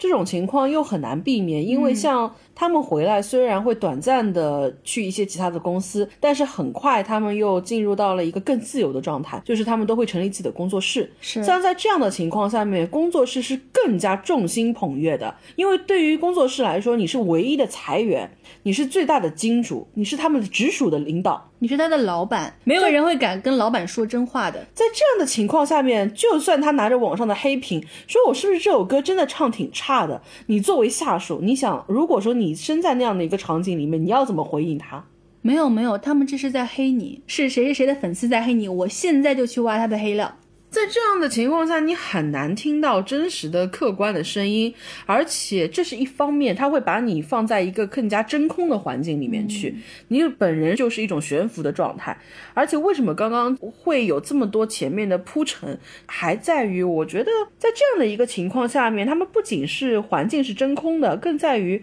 他们对于自己作为一个 idol 本身的责任跟义务是很容易出现一种我们刚刚所说的真空感的。他的粉丝。实在是太多了，所以他更多的信息的获取，他往往都会认为说这来自于他自己的天赋、自己的努力，以及他自己在这个过程当中所付出的辛劳。所以说，他对于粉丝的义务感这方面是比较淡的。对我们并不是说完全这个事件是局限在归国三子上面，我们只是介入他们的经历来做一个引子，其实是发生在更多的 idol 身上的。大部分的 idol 一旦他的路走得特别特别顺，尤其他年少成名，说白了就是他没有经过社会的毒打。他没有从底层逐渐爬升上来。现在很多的粉丝喜欢去犯一些富二代的 idol，因为他们没有经历过捶打，他们身上保有一种天真的气质。很多人会磕这一口，但是呢，这些人也往往他们没有摔倒过，所以他们不知道一条平坦的道路有多么的珍贵。我在一个常年是胡咖，有一些机缘巧合而成为了一个。不能说是顶流吧，但至少是一线的男星的一个演唱会上面，我印象就非常非常的深，因为他在很长一段时间跌到一个真正的低谷里面去，他被公司完全的放养，公司甚至只派给他一些做简报的工作，然后在这样的一个情况下面，他是完全经历过人间冷暖的，他是知道说我哪怕多一个两个粉丝对我的事业有能够有多么大的辅助，然后在经历过这么多的坎坷，因为意外爆红了之后，他再回头依旧对粉丝有。有一种极诚恳的责任感，因为他知道说这些粉丝是他的衣食父母，而且这些粉丝是来之不易的，我并不是轻易可以得到和把握你们的。他来自于运气，而他知道运气对于一个普通人来说是多么难得的一件事情，所以他对于这个运气的珍惜，他很大程度上投射在了这些粉丝身上。因为运气是很难再次来临、再次把握的，但是粉丝也许是可以好好把握的。但是像这种珍惜感，一定是你从底层摸爬滚打，你被公司当做一夜六次郎去用之后，我觉得他 PTSD 到什么什么样的一个程度，就是在十几年终于爆红了，能够拥有自己的演唱会之后，他甚至都有一种强烈的不安全感。他觉得这场演唱会是他人生的最后一次。我没有见到过一个当红的男艺人可以把自己的一场演唱会当做是最后一次来办的。可能 idol 他需要一些刺激，他需要一些外界真实的空间，才能够让他知道说这些东西你能获得是多大的幸运。你有没有发现说，我们近些年来的选秀是越来越多的富二代在参加，越来越多的家境条件非常好的人在参加。以前的时候，大家其实很推崇那些家境贫寒，然后通过自身的努力拼搏出来的这种草根的 idol，就可能我的家境一般，然后甚至我的家里人并不支持我做这一行，我这是真的非常喜欢，我自己也为此付出了非常的多，为自己去争取这个机会，到最终我能够走到大家面前。大家以前很吃这一口的，慢慢的大家更喜欢吃那种。太子、少爷这种人设了。我的家里面是搞房地产的，我家里面是搞什么什么资本的。我从小是在国外长大的，我从小上的是双语的学校。那我接受了非常良好的教育之后，那我当然能够体现出来的我一些金钱累积上来的一些素质，就比如说我的英文讲的非常标准，然后包括他自己的私服非常有品位，他自己的私服全都是奢侈品，他可能随随便便穿一身出去几十万，他自己本身就很有钱哦。我范妮是很省心的，万一我的少爷没有办法出道，他就要回去继承。家产了，这样的少爷往往就会面临着一些问题，有一些就是他可能他家境会出现问题，家产他可能是通过一些并不合法的手段获得的。当然，我不是说所有的富二代都是这样啊，但确实在娱乐圈里面是存在着一些富二代，但是存在这种情况的，就是说他其实是踩在人民群众的血汗钱上面，把这一个闪闪发光的明星给造出来的。然后另外一种的富二代，他所呃呈现出来的状况，就是他真的完全是没有办法去理解那种生活的不易的，就会产生一些可能在外界看来非常的不能理解，但是对他自己来说非常的自然而然的一些想法，就是你为什么不爱我？有的人他是不明白，我爱你是需要条件的，我爱你是需要回报的，但是有些人他就会觉得说我什么都不用做，但是你为什么不爱我？你为什么对我要求这么多？我已经很不容易了。你只是自己体感上会觉得很辛苦，但是你不知道真正的辛苦是什么样子。他没有真实的生活作为参照物，是，所以他会非常真诚的说：“我今天掉了两个小时的威亚，我今天真的太累了。”就算是你确实是很辛苦，你在身体上，你在精神上，你应该要明白，这是你要入这一行，你要经历，你要面对的事情。这些辛苦是你的工作，就是所有人他在面对他自己的工作的时候，他都会觉得很辛苦。一天上十个小时的班，然后我坐在电脑面前，我很辛苦，我一天赚两百块。那你一天你吊威亚，你就吊了十个小时，你很辛苦，你比我这十个小时辛苦，但你赚的是两百万呀。每个人的情况都是不一样的，你要明白，你做这个工作，你要获得这些，不管你获得的是金钱，你获得的是荣耀，当然荣耀最终也会变现成金钱。你的付出是已经得到回报了的，甚至有些回报是预支给你的。本质上其实还是他获得的太容易了。从我个人角度来理解的话，我就觉得内娱有一个最大的问题就是。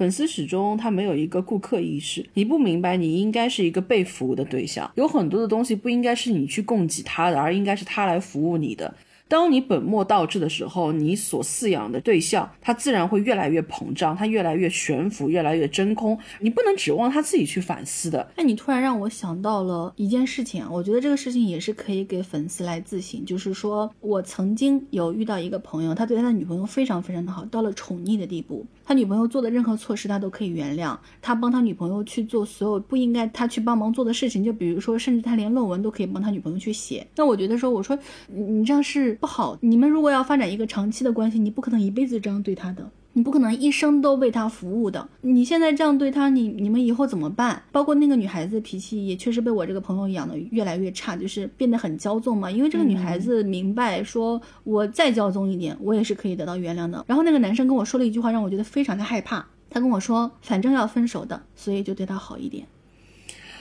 哦，太像个恐怖故事了吧！当时他跟我说完这句话的时候，以至于我最后跟这个男性朋友疏远了。他是很真诚，在把我当成一个朋友，他才跟我说这句话的。但是听了这句话之后，我觉得我可能没有办法胜任他朋友这个身份。粉丝，你不要去做一个这样的人。如果你真的爱他的话，你不要去做一个这样的人呐！你会把他宠坏，然后你会把他抛弃。当他离开你的时候，他的世界是崩塌的，因为一切的以前所依赖的关系、行为模式全部变化了，全部崩坏了。而他在这个时候是不懂的，因为你前期没有告诉他他做错了什么。他不知道，他一直以为他是对的，一直以为你们之间的关系是合理的。这个其实有涉及到现在大家对偶像，比如说啊从四十八系的这种分法来讲的话，他们会把偶像分成一个正统偶像以及邪道偶像。尤其像马友友这样的一个存在，他对于偶像是有非常多的自己的理解的，所以他会认为说，我应该是要去恪守一个标准的。我当时印象非常深，就是在情热大陆去跟拍他的纪录片的时候，马友友是袒露出了一种疲惫，就是他不明白。为什么他去恪守了更多的标准，他更辛苦？但是邪道的偶像，也就是说破坏了规则的偶像，或者说是我不需要去遵守正统偶像所要遵守的一些规则，用一些更加取巧的方式，或者更灵活的方式，更机敏的能够去获得你们的喜爱，然后在犯了错之后还有被原谅的特权，他是不明白的。我觉得就是因为粉丝在很多程度上。因为你太容易被讨好了，所以很多人会用一些取巧的方式。我只要讨好你那一部分，我能提供你那一刻的欢愉就可以了。粉丝的这种情况也会助长说，为什么现在的正统偶像越来越少？邪道偶像越来越多，四十八系其实好的歌词很少，但是它有一个歌词是被公认，包括很多的小偶像甚至用它来表达自己的一些处境的，就是甘石家的那个人间规则。甘石家自己自我认知也是很有偏差，他觉得自己写的特别好，但其实大部分的词也很水了。人间规则是当中有很有意思的几句话，就比如说为什么破坏规则的人可以获得更多，其实是很多的正统偶像他也在想的一些东西。无论是四十八系十八楼这样的地方，或者说一零一系出来的人，或者说是更早的那些偶像们，你会发现这些年你要真正能够起飞，你离不开一个能够跟你搭档的一个伙伴，就是所谓的 CP。那就是有很多的人就会去玩这种 CP 商法。那对于真正的想独立打拼的偶像来说，他到底要不要去走那样的一个捷径呢？其实他自己本身也会去犹豫，他也会去想，偶像的失格，他往往也是会跟粉丝之间是形成这样的一个关系的。你刚刚说的这个让我想到了另外一首歌，就是小驴写词的《过气偶像》，它里面有一句歌词是这么说的：观众永远只挑包装最漂亮的那颗糖。最初这位过气偶像还没有看清，永远有偶像比你听话，比你年轻。爱是要蒸的蛋糕，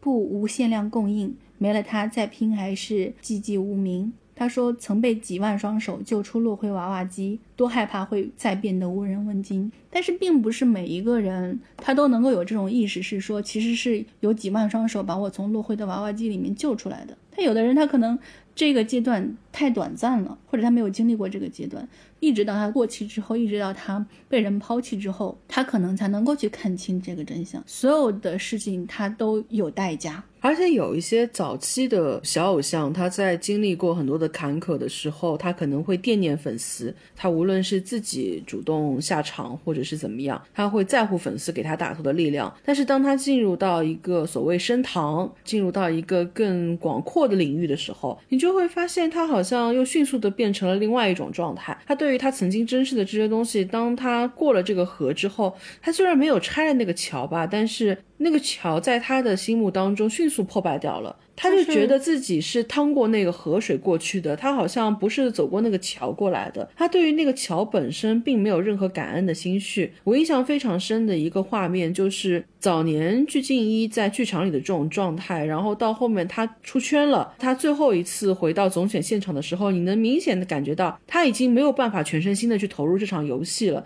因为他已经从这个游戏当中，他认为自己已经毕业了。我看到的一个场景让我印象非常的深，我觉得那个场景也许对于很认真投入这场游戏的女孩都是一种幻灭。就是当这个游戏进入到最高潮的时候，镜头带过鞠婧祎，因为鞠婧祎知道自己那一年一定是第一，所以她其实只要在第一的那个时刻准备好迎接镜头就可以了。当剧情还没有进展到那一步的时候，当另外一个有所悬念的排名亟待被揭晓的时候，镜头带到了鞠婧祎，鞠婧祎在抠手指。他觉得无聊。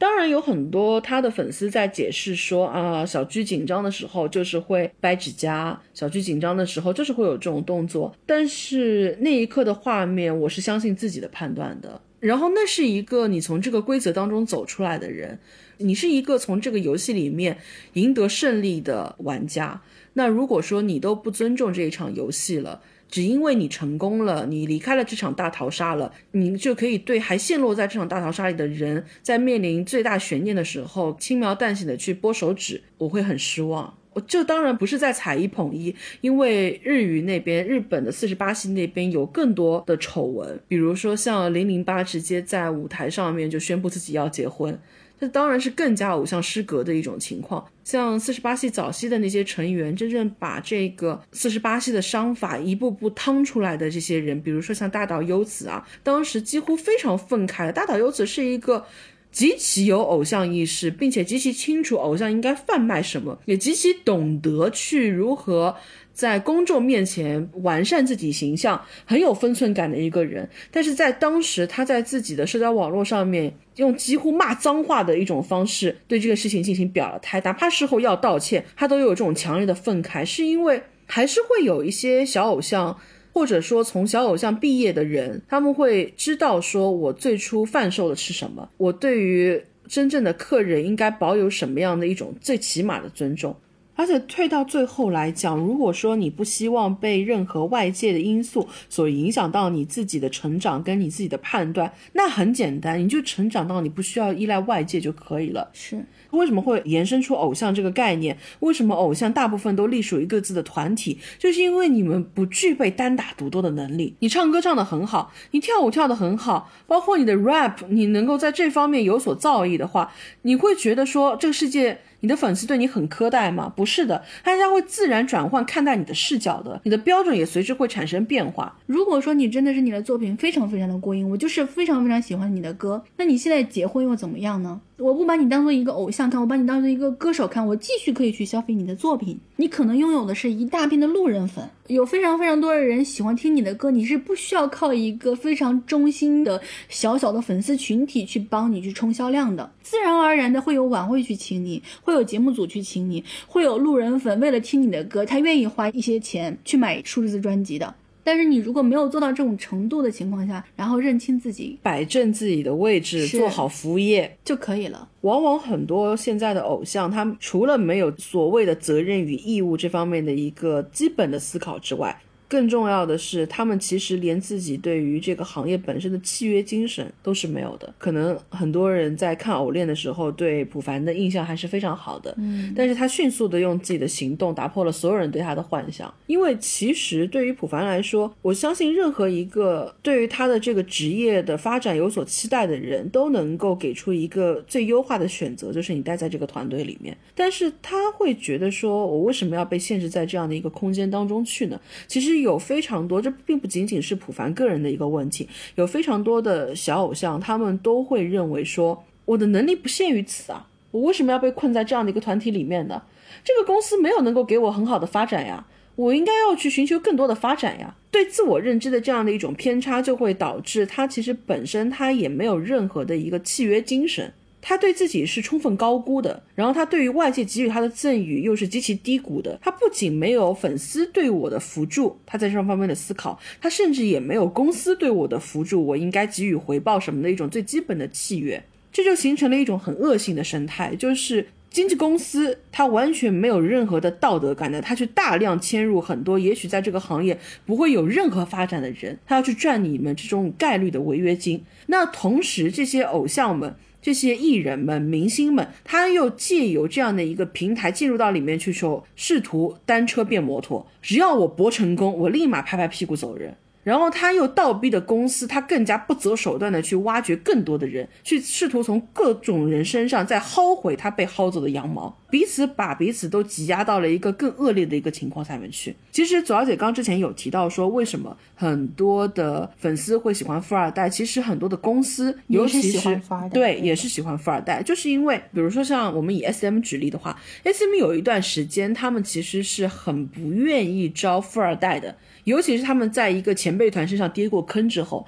有钱人家的孩子，他往往多多少少，他如果真的很有钱的话，第一是他的眼界，他所身处的这样的一个环境，会让他对一些东西是比较敏感的，比如说他对于一些利益啊。然后在一些分配上啊，而且他会有自己的渠道去跟你有谈判的空间。他无论是找律师也好，还是他找他的家庭的背景也好，他会跟你去谈判。在一个前辈团上面，曾经就发生过，当公司试图用极低的价格去挤压他们的利益空间，甚至在续约上面继续给予非常严苛的这种条款的时候，就直接在前辈团上面碰了钉子。因为前辈团当中有一位家境相对来说比较好的，他能够有这种底气，他可以带着兄弟们一起走，然后甚至他可以借由自己的私人渠道去找到真正的这方面的顾问，帮他们一起进行协同谈判。在这样的情况下面，公司就处于一个相对被动的位置。就是我没有办法借由一个庞大的机构来对你个人进行施压了，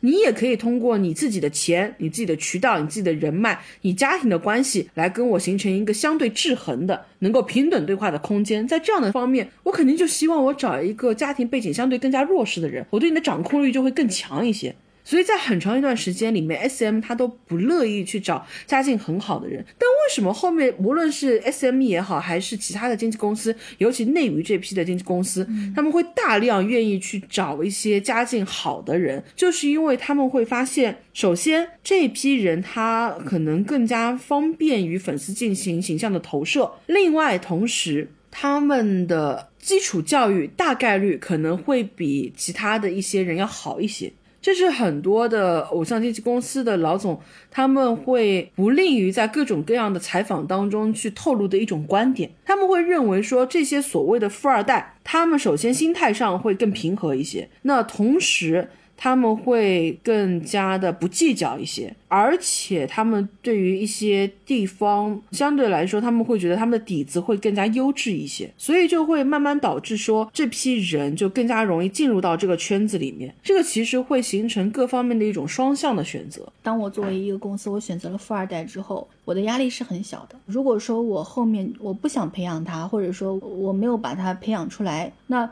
他耗在我这个公司里面，他也是浪费他的时间。我是给你的钱是很少的，到最后他如果想谋求其他的发展，或者说他想离开这个公司的禁锢的时候，他也是付得起这个违约金的。那我赚一笔了。所以这种情况下，你就觉得公司的小九九非常的多，然后呢，艺人他对于公司本身他又不太有那种，我觉得契约精神的丧失其实是偶像失格很重要的一部分。他不认为我是要履约的，他想的可能就是我有下家接我就行了，或者说我有这个违约的能力，那我自然我就不用去考虑更多。有很多的小偶像，他对于自己的公司，他也不存在一个最基础的一个责任意识的时候，那你自然很难再要求他有更好的、更能够匹配你对偶像投射的一些行为了，因为他连最基础的底线，他其实都很难够得到，所以他能够在稍微有一点要红的苗头的时候，他可能就直接要走，不惜跟你直接撕破脸。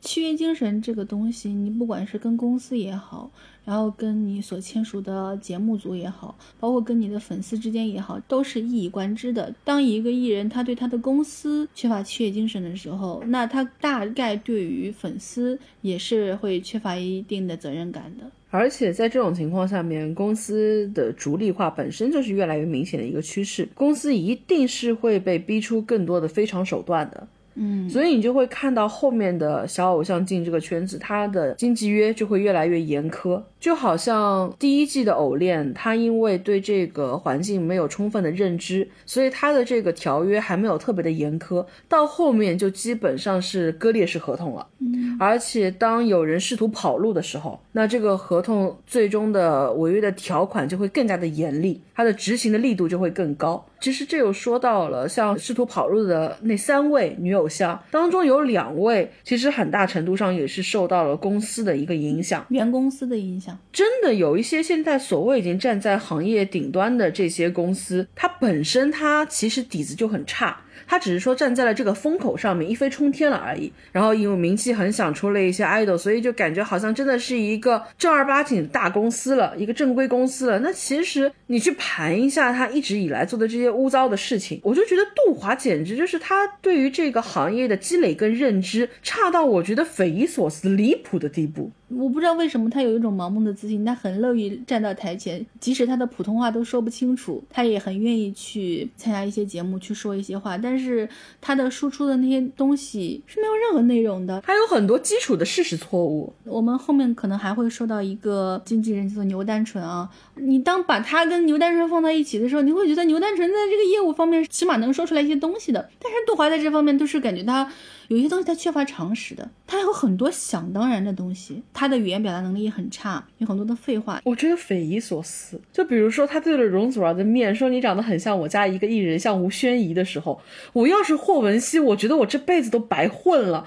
或者说那一刻我就是灵魂发问，我说我霍汶希怎么能够混到现在这个地步？我们家的当家花旦就是被人家指着鼻子说你长得很像我家一个小偶像，而且关键就是这两个人不管是实力还有经历各方面是没有办法拿在一起相提并论的，包括他们的身份是没有办法相提并论的。就是杜华的职业积累之差，我觉得我甚至不觉得这是一个职业积累问题，我觉得这是一个情商问题了。就你正常人也没有这样跟你说话的呀。就是我跟你打交道，然后我说哦，你长得很像我儿子，合适吗？这个行业它经常还是会让你产生一种强烈的冲击感，经常有一些已经站在行业顶端的人，他们会提醒你这个行业的基础素质之差，基础教育之缺乏。就是苏芒也是让我觉得匪夷所思的一个人，可能是我不了解时尚行业。我觉得正是因为像月华这样的公司，正是因为它领头人的积累的匮乏，才会导致它某种程度上的极其短视。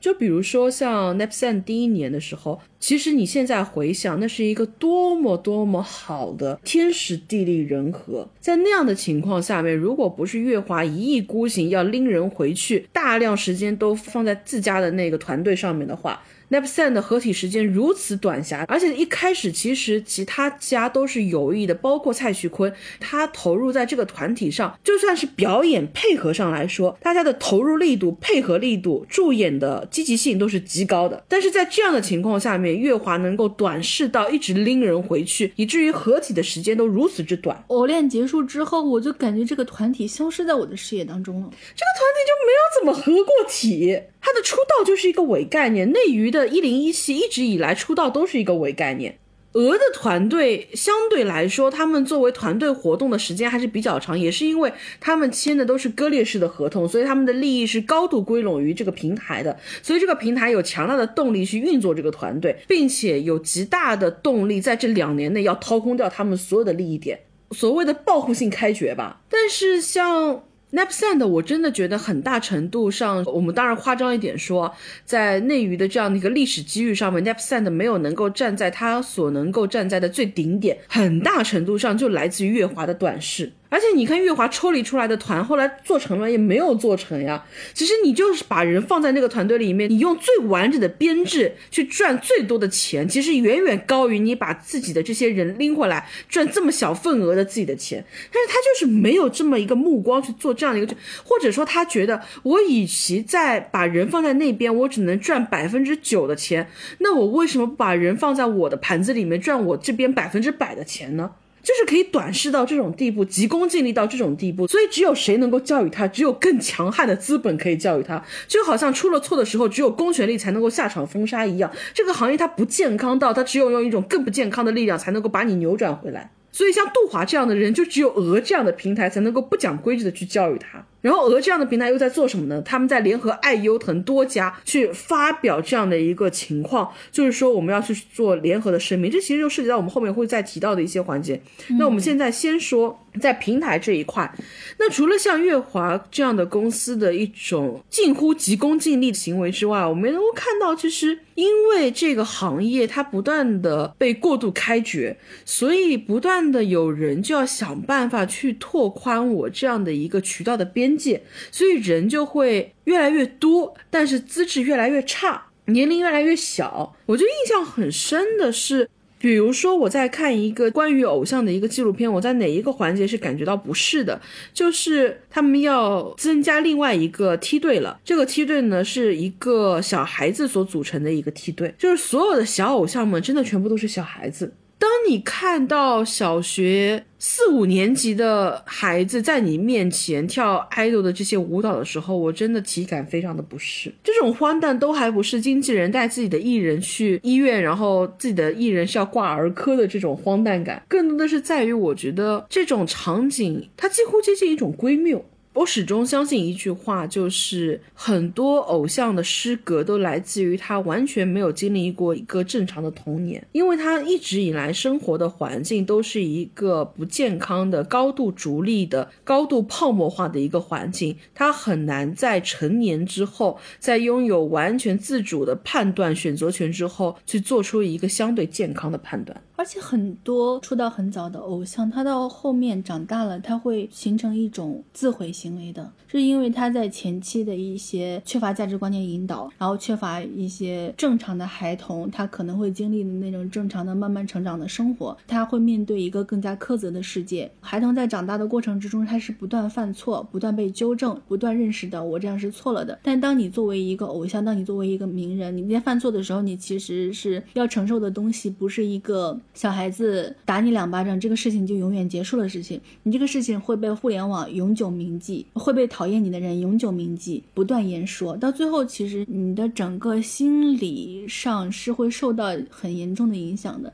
而这种影响是在正常的一个小孩子成长过程中不会出现的。所以说，你长大了之后很难很难说我的心理状态是健康的。他会有一些非常极端的想法，他会有一些自毁的想法，其实是源于说童年的时候这种做错事的代价太高昂了。但是做错事是小孩子长大的必经之路的，就是他要么养成很强大的耐受力，他要么就是养成很扭曲的价值观。我印象很深的就是在极其荒诞的那个台风少年的蜕变之战里面，就是在那场音响全线铺开，然后从头到尾都极其荒谬的选拔里面。如果大家有时间的话，我很推荐大家去看一场。就是如果你要了解时代少年团的成因，其实它有非常漫长的一条路。台风少年蜕变之战已经是这条路很接近、很接近的尾声的。一个环节了，在迈过这个环节之后，他们其实某种程度上迎接来了一个真正的柳暗花明。其实它已经是他们路程当中很后段的一个阶段了。所以大家看的时候呢，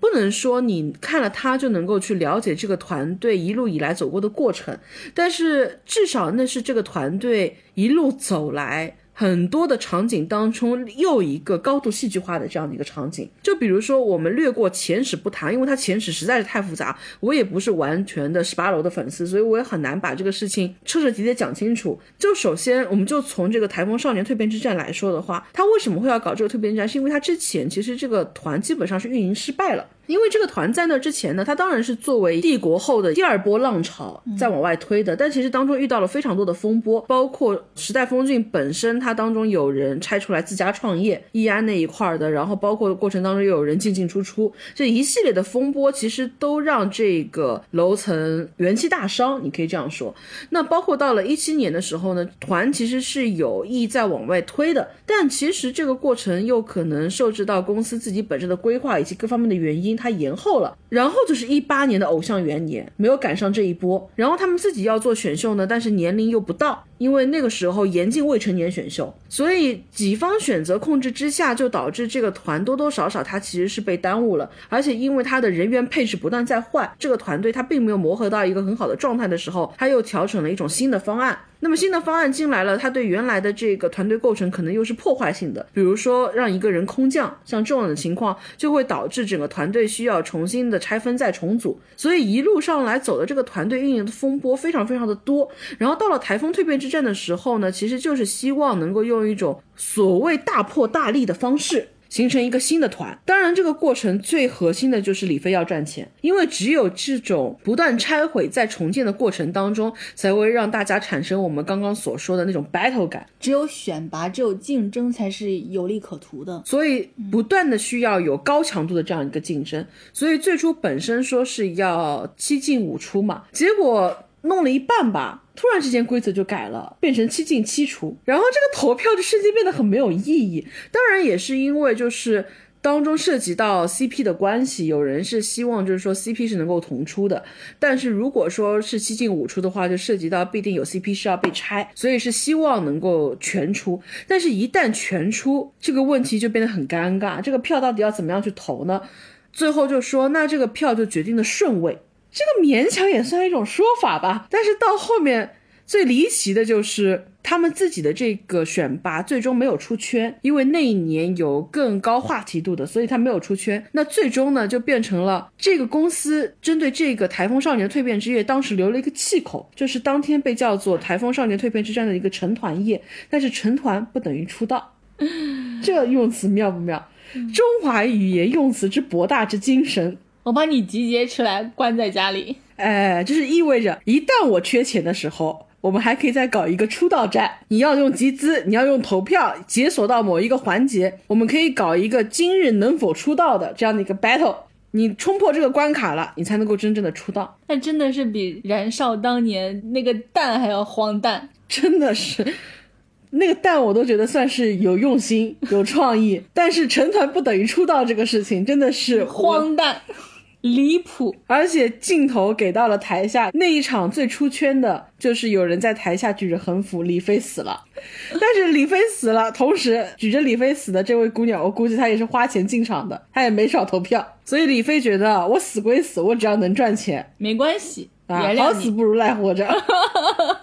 场面之荒诞，我就记得当时马嘉祺站在这个台上的时候，他们那场主持人其实非常的好。那一场啊，如果没有主持人的话，我觉得播出都没有办法正常的进行下去。主持人救了无数的场，哇，当时的。这几位成员们经历过一个漫长的蜕变之战，我就觉得马嘉祺在台上生无可恋。我对于马嘉祺最大的印象就是当时他站在这个舞台上，他一脸你莫 Q 我，太累了，赶紧下班吧。什么样的荒诞的场景？我们到底在干什么呀？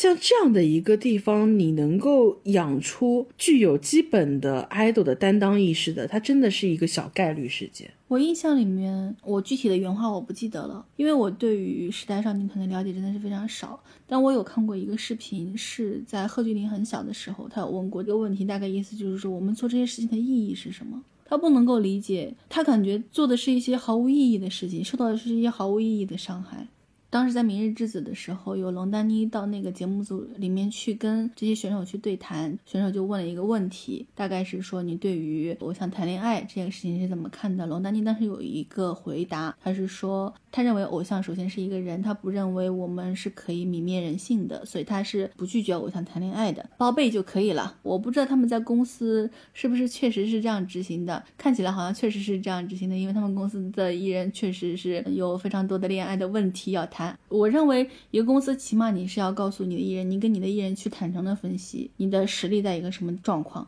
然后你在这个时候你合不合适谈恋爱。挖七七挖毕竟还跟那种艺人工作室是不一样，他的工作人员没有办法好好的跟艺人去沟通这个事情，因为艺人是他的老板。但挖七七挖是不一样的，你的艺人相对而言还是要略低于你公司的整体的。所以你其实是有跟你艺人谈判的空间的，有跟你艺人沟通的空间的。就是首先你服务的这些艺人们本身的整体素质，很大程度上来讲，他就是堪忧的。他能够接受到的信息，你要求他做到的这些，对于他来讲。他首先他不一定能够完全理解，嗯他理解了他不一定完全认可，他认可了他也许也不一定能够完全的去遵守，他不一定能够够控制住自己。对，从这个从业者来讲的话，你看，类似于像杜华，他能够所占的位置，他所拥有的格局跟视野，你再往后倒推这个行业当中的人，所以我已经觉得很多人会拿那个 SPA 的王子杰、时代峰峻的李飞，李飞、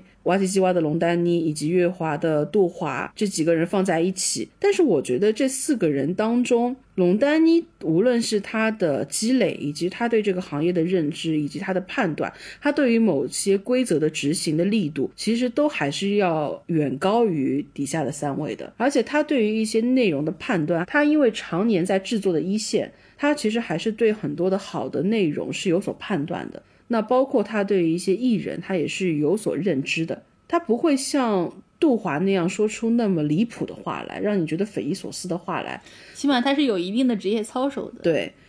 李飞我觉得就是很聪明的闷声发大财。就你如果说龙丹妮，她其实对于制作节目，她还有一定的审美要求，她有一定的标准的话，李飞就是纯商人。王子杰他就属于一种用粗俗的话来讲，就是你不明白一个人他怎么能够拥有这样的狗屎运，他每一个环节他都不是靠自己的努力达成的。他都有赖于同行的衬托以及艺人自身的努力，包括说他濒临倒闭的时候，都能够有陈思给他拉回来一个赞助。可能现在大家都不太熟悉的 SPA 早期的一位一期生吧，一位成员陈思教练，在 SPA 濒临倒闭的时候，是陈思拉回来了一个赞助，让公司能够有一个气口，迈过了一个难关。偶像失格，很大程度上也是因为这些公司他们本身幕后的制作公司有很多的问题，然后偶像他本身也底子太差，契约精神又匮乏，红了之后呢又缺乏感恩意识，连一些最基本的规则都无法遵守，所以偶像失格某种程度上来讲，它就是一个必然。如果说这样的一个环境，它能够培养出来一个健康的艺人，是一种小概率事件，那么偶像的失格，它必然就是一个大概率事件。而且我们现在对偶像失格的底线是越来越低的，基本上偶像不犯法，那偶像就还有空间。对，所以这就涉及到我们的 top 五。在下一期我们会跟大家继续聊。最初这回过期，偶像还没有看清，永远有偶像比你听话，比你年轻。爱是要真的等，够不无限量供应，没了它，再拼还是寂静。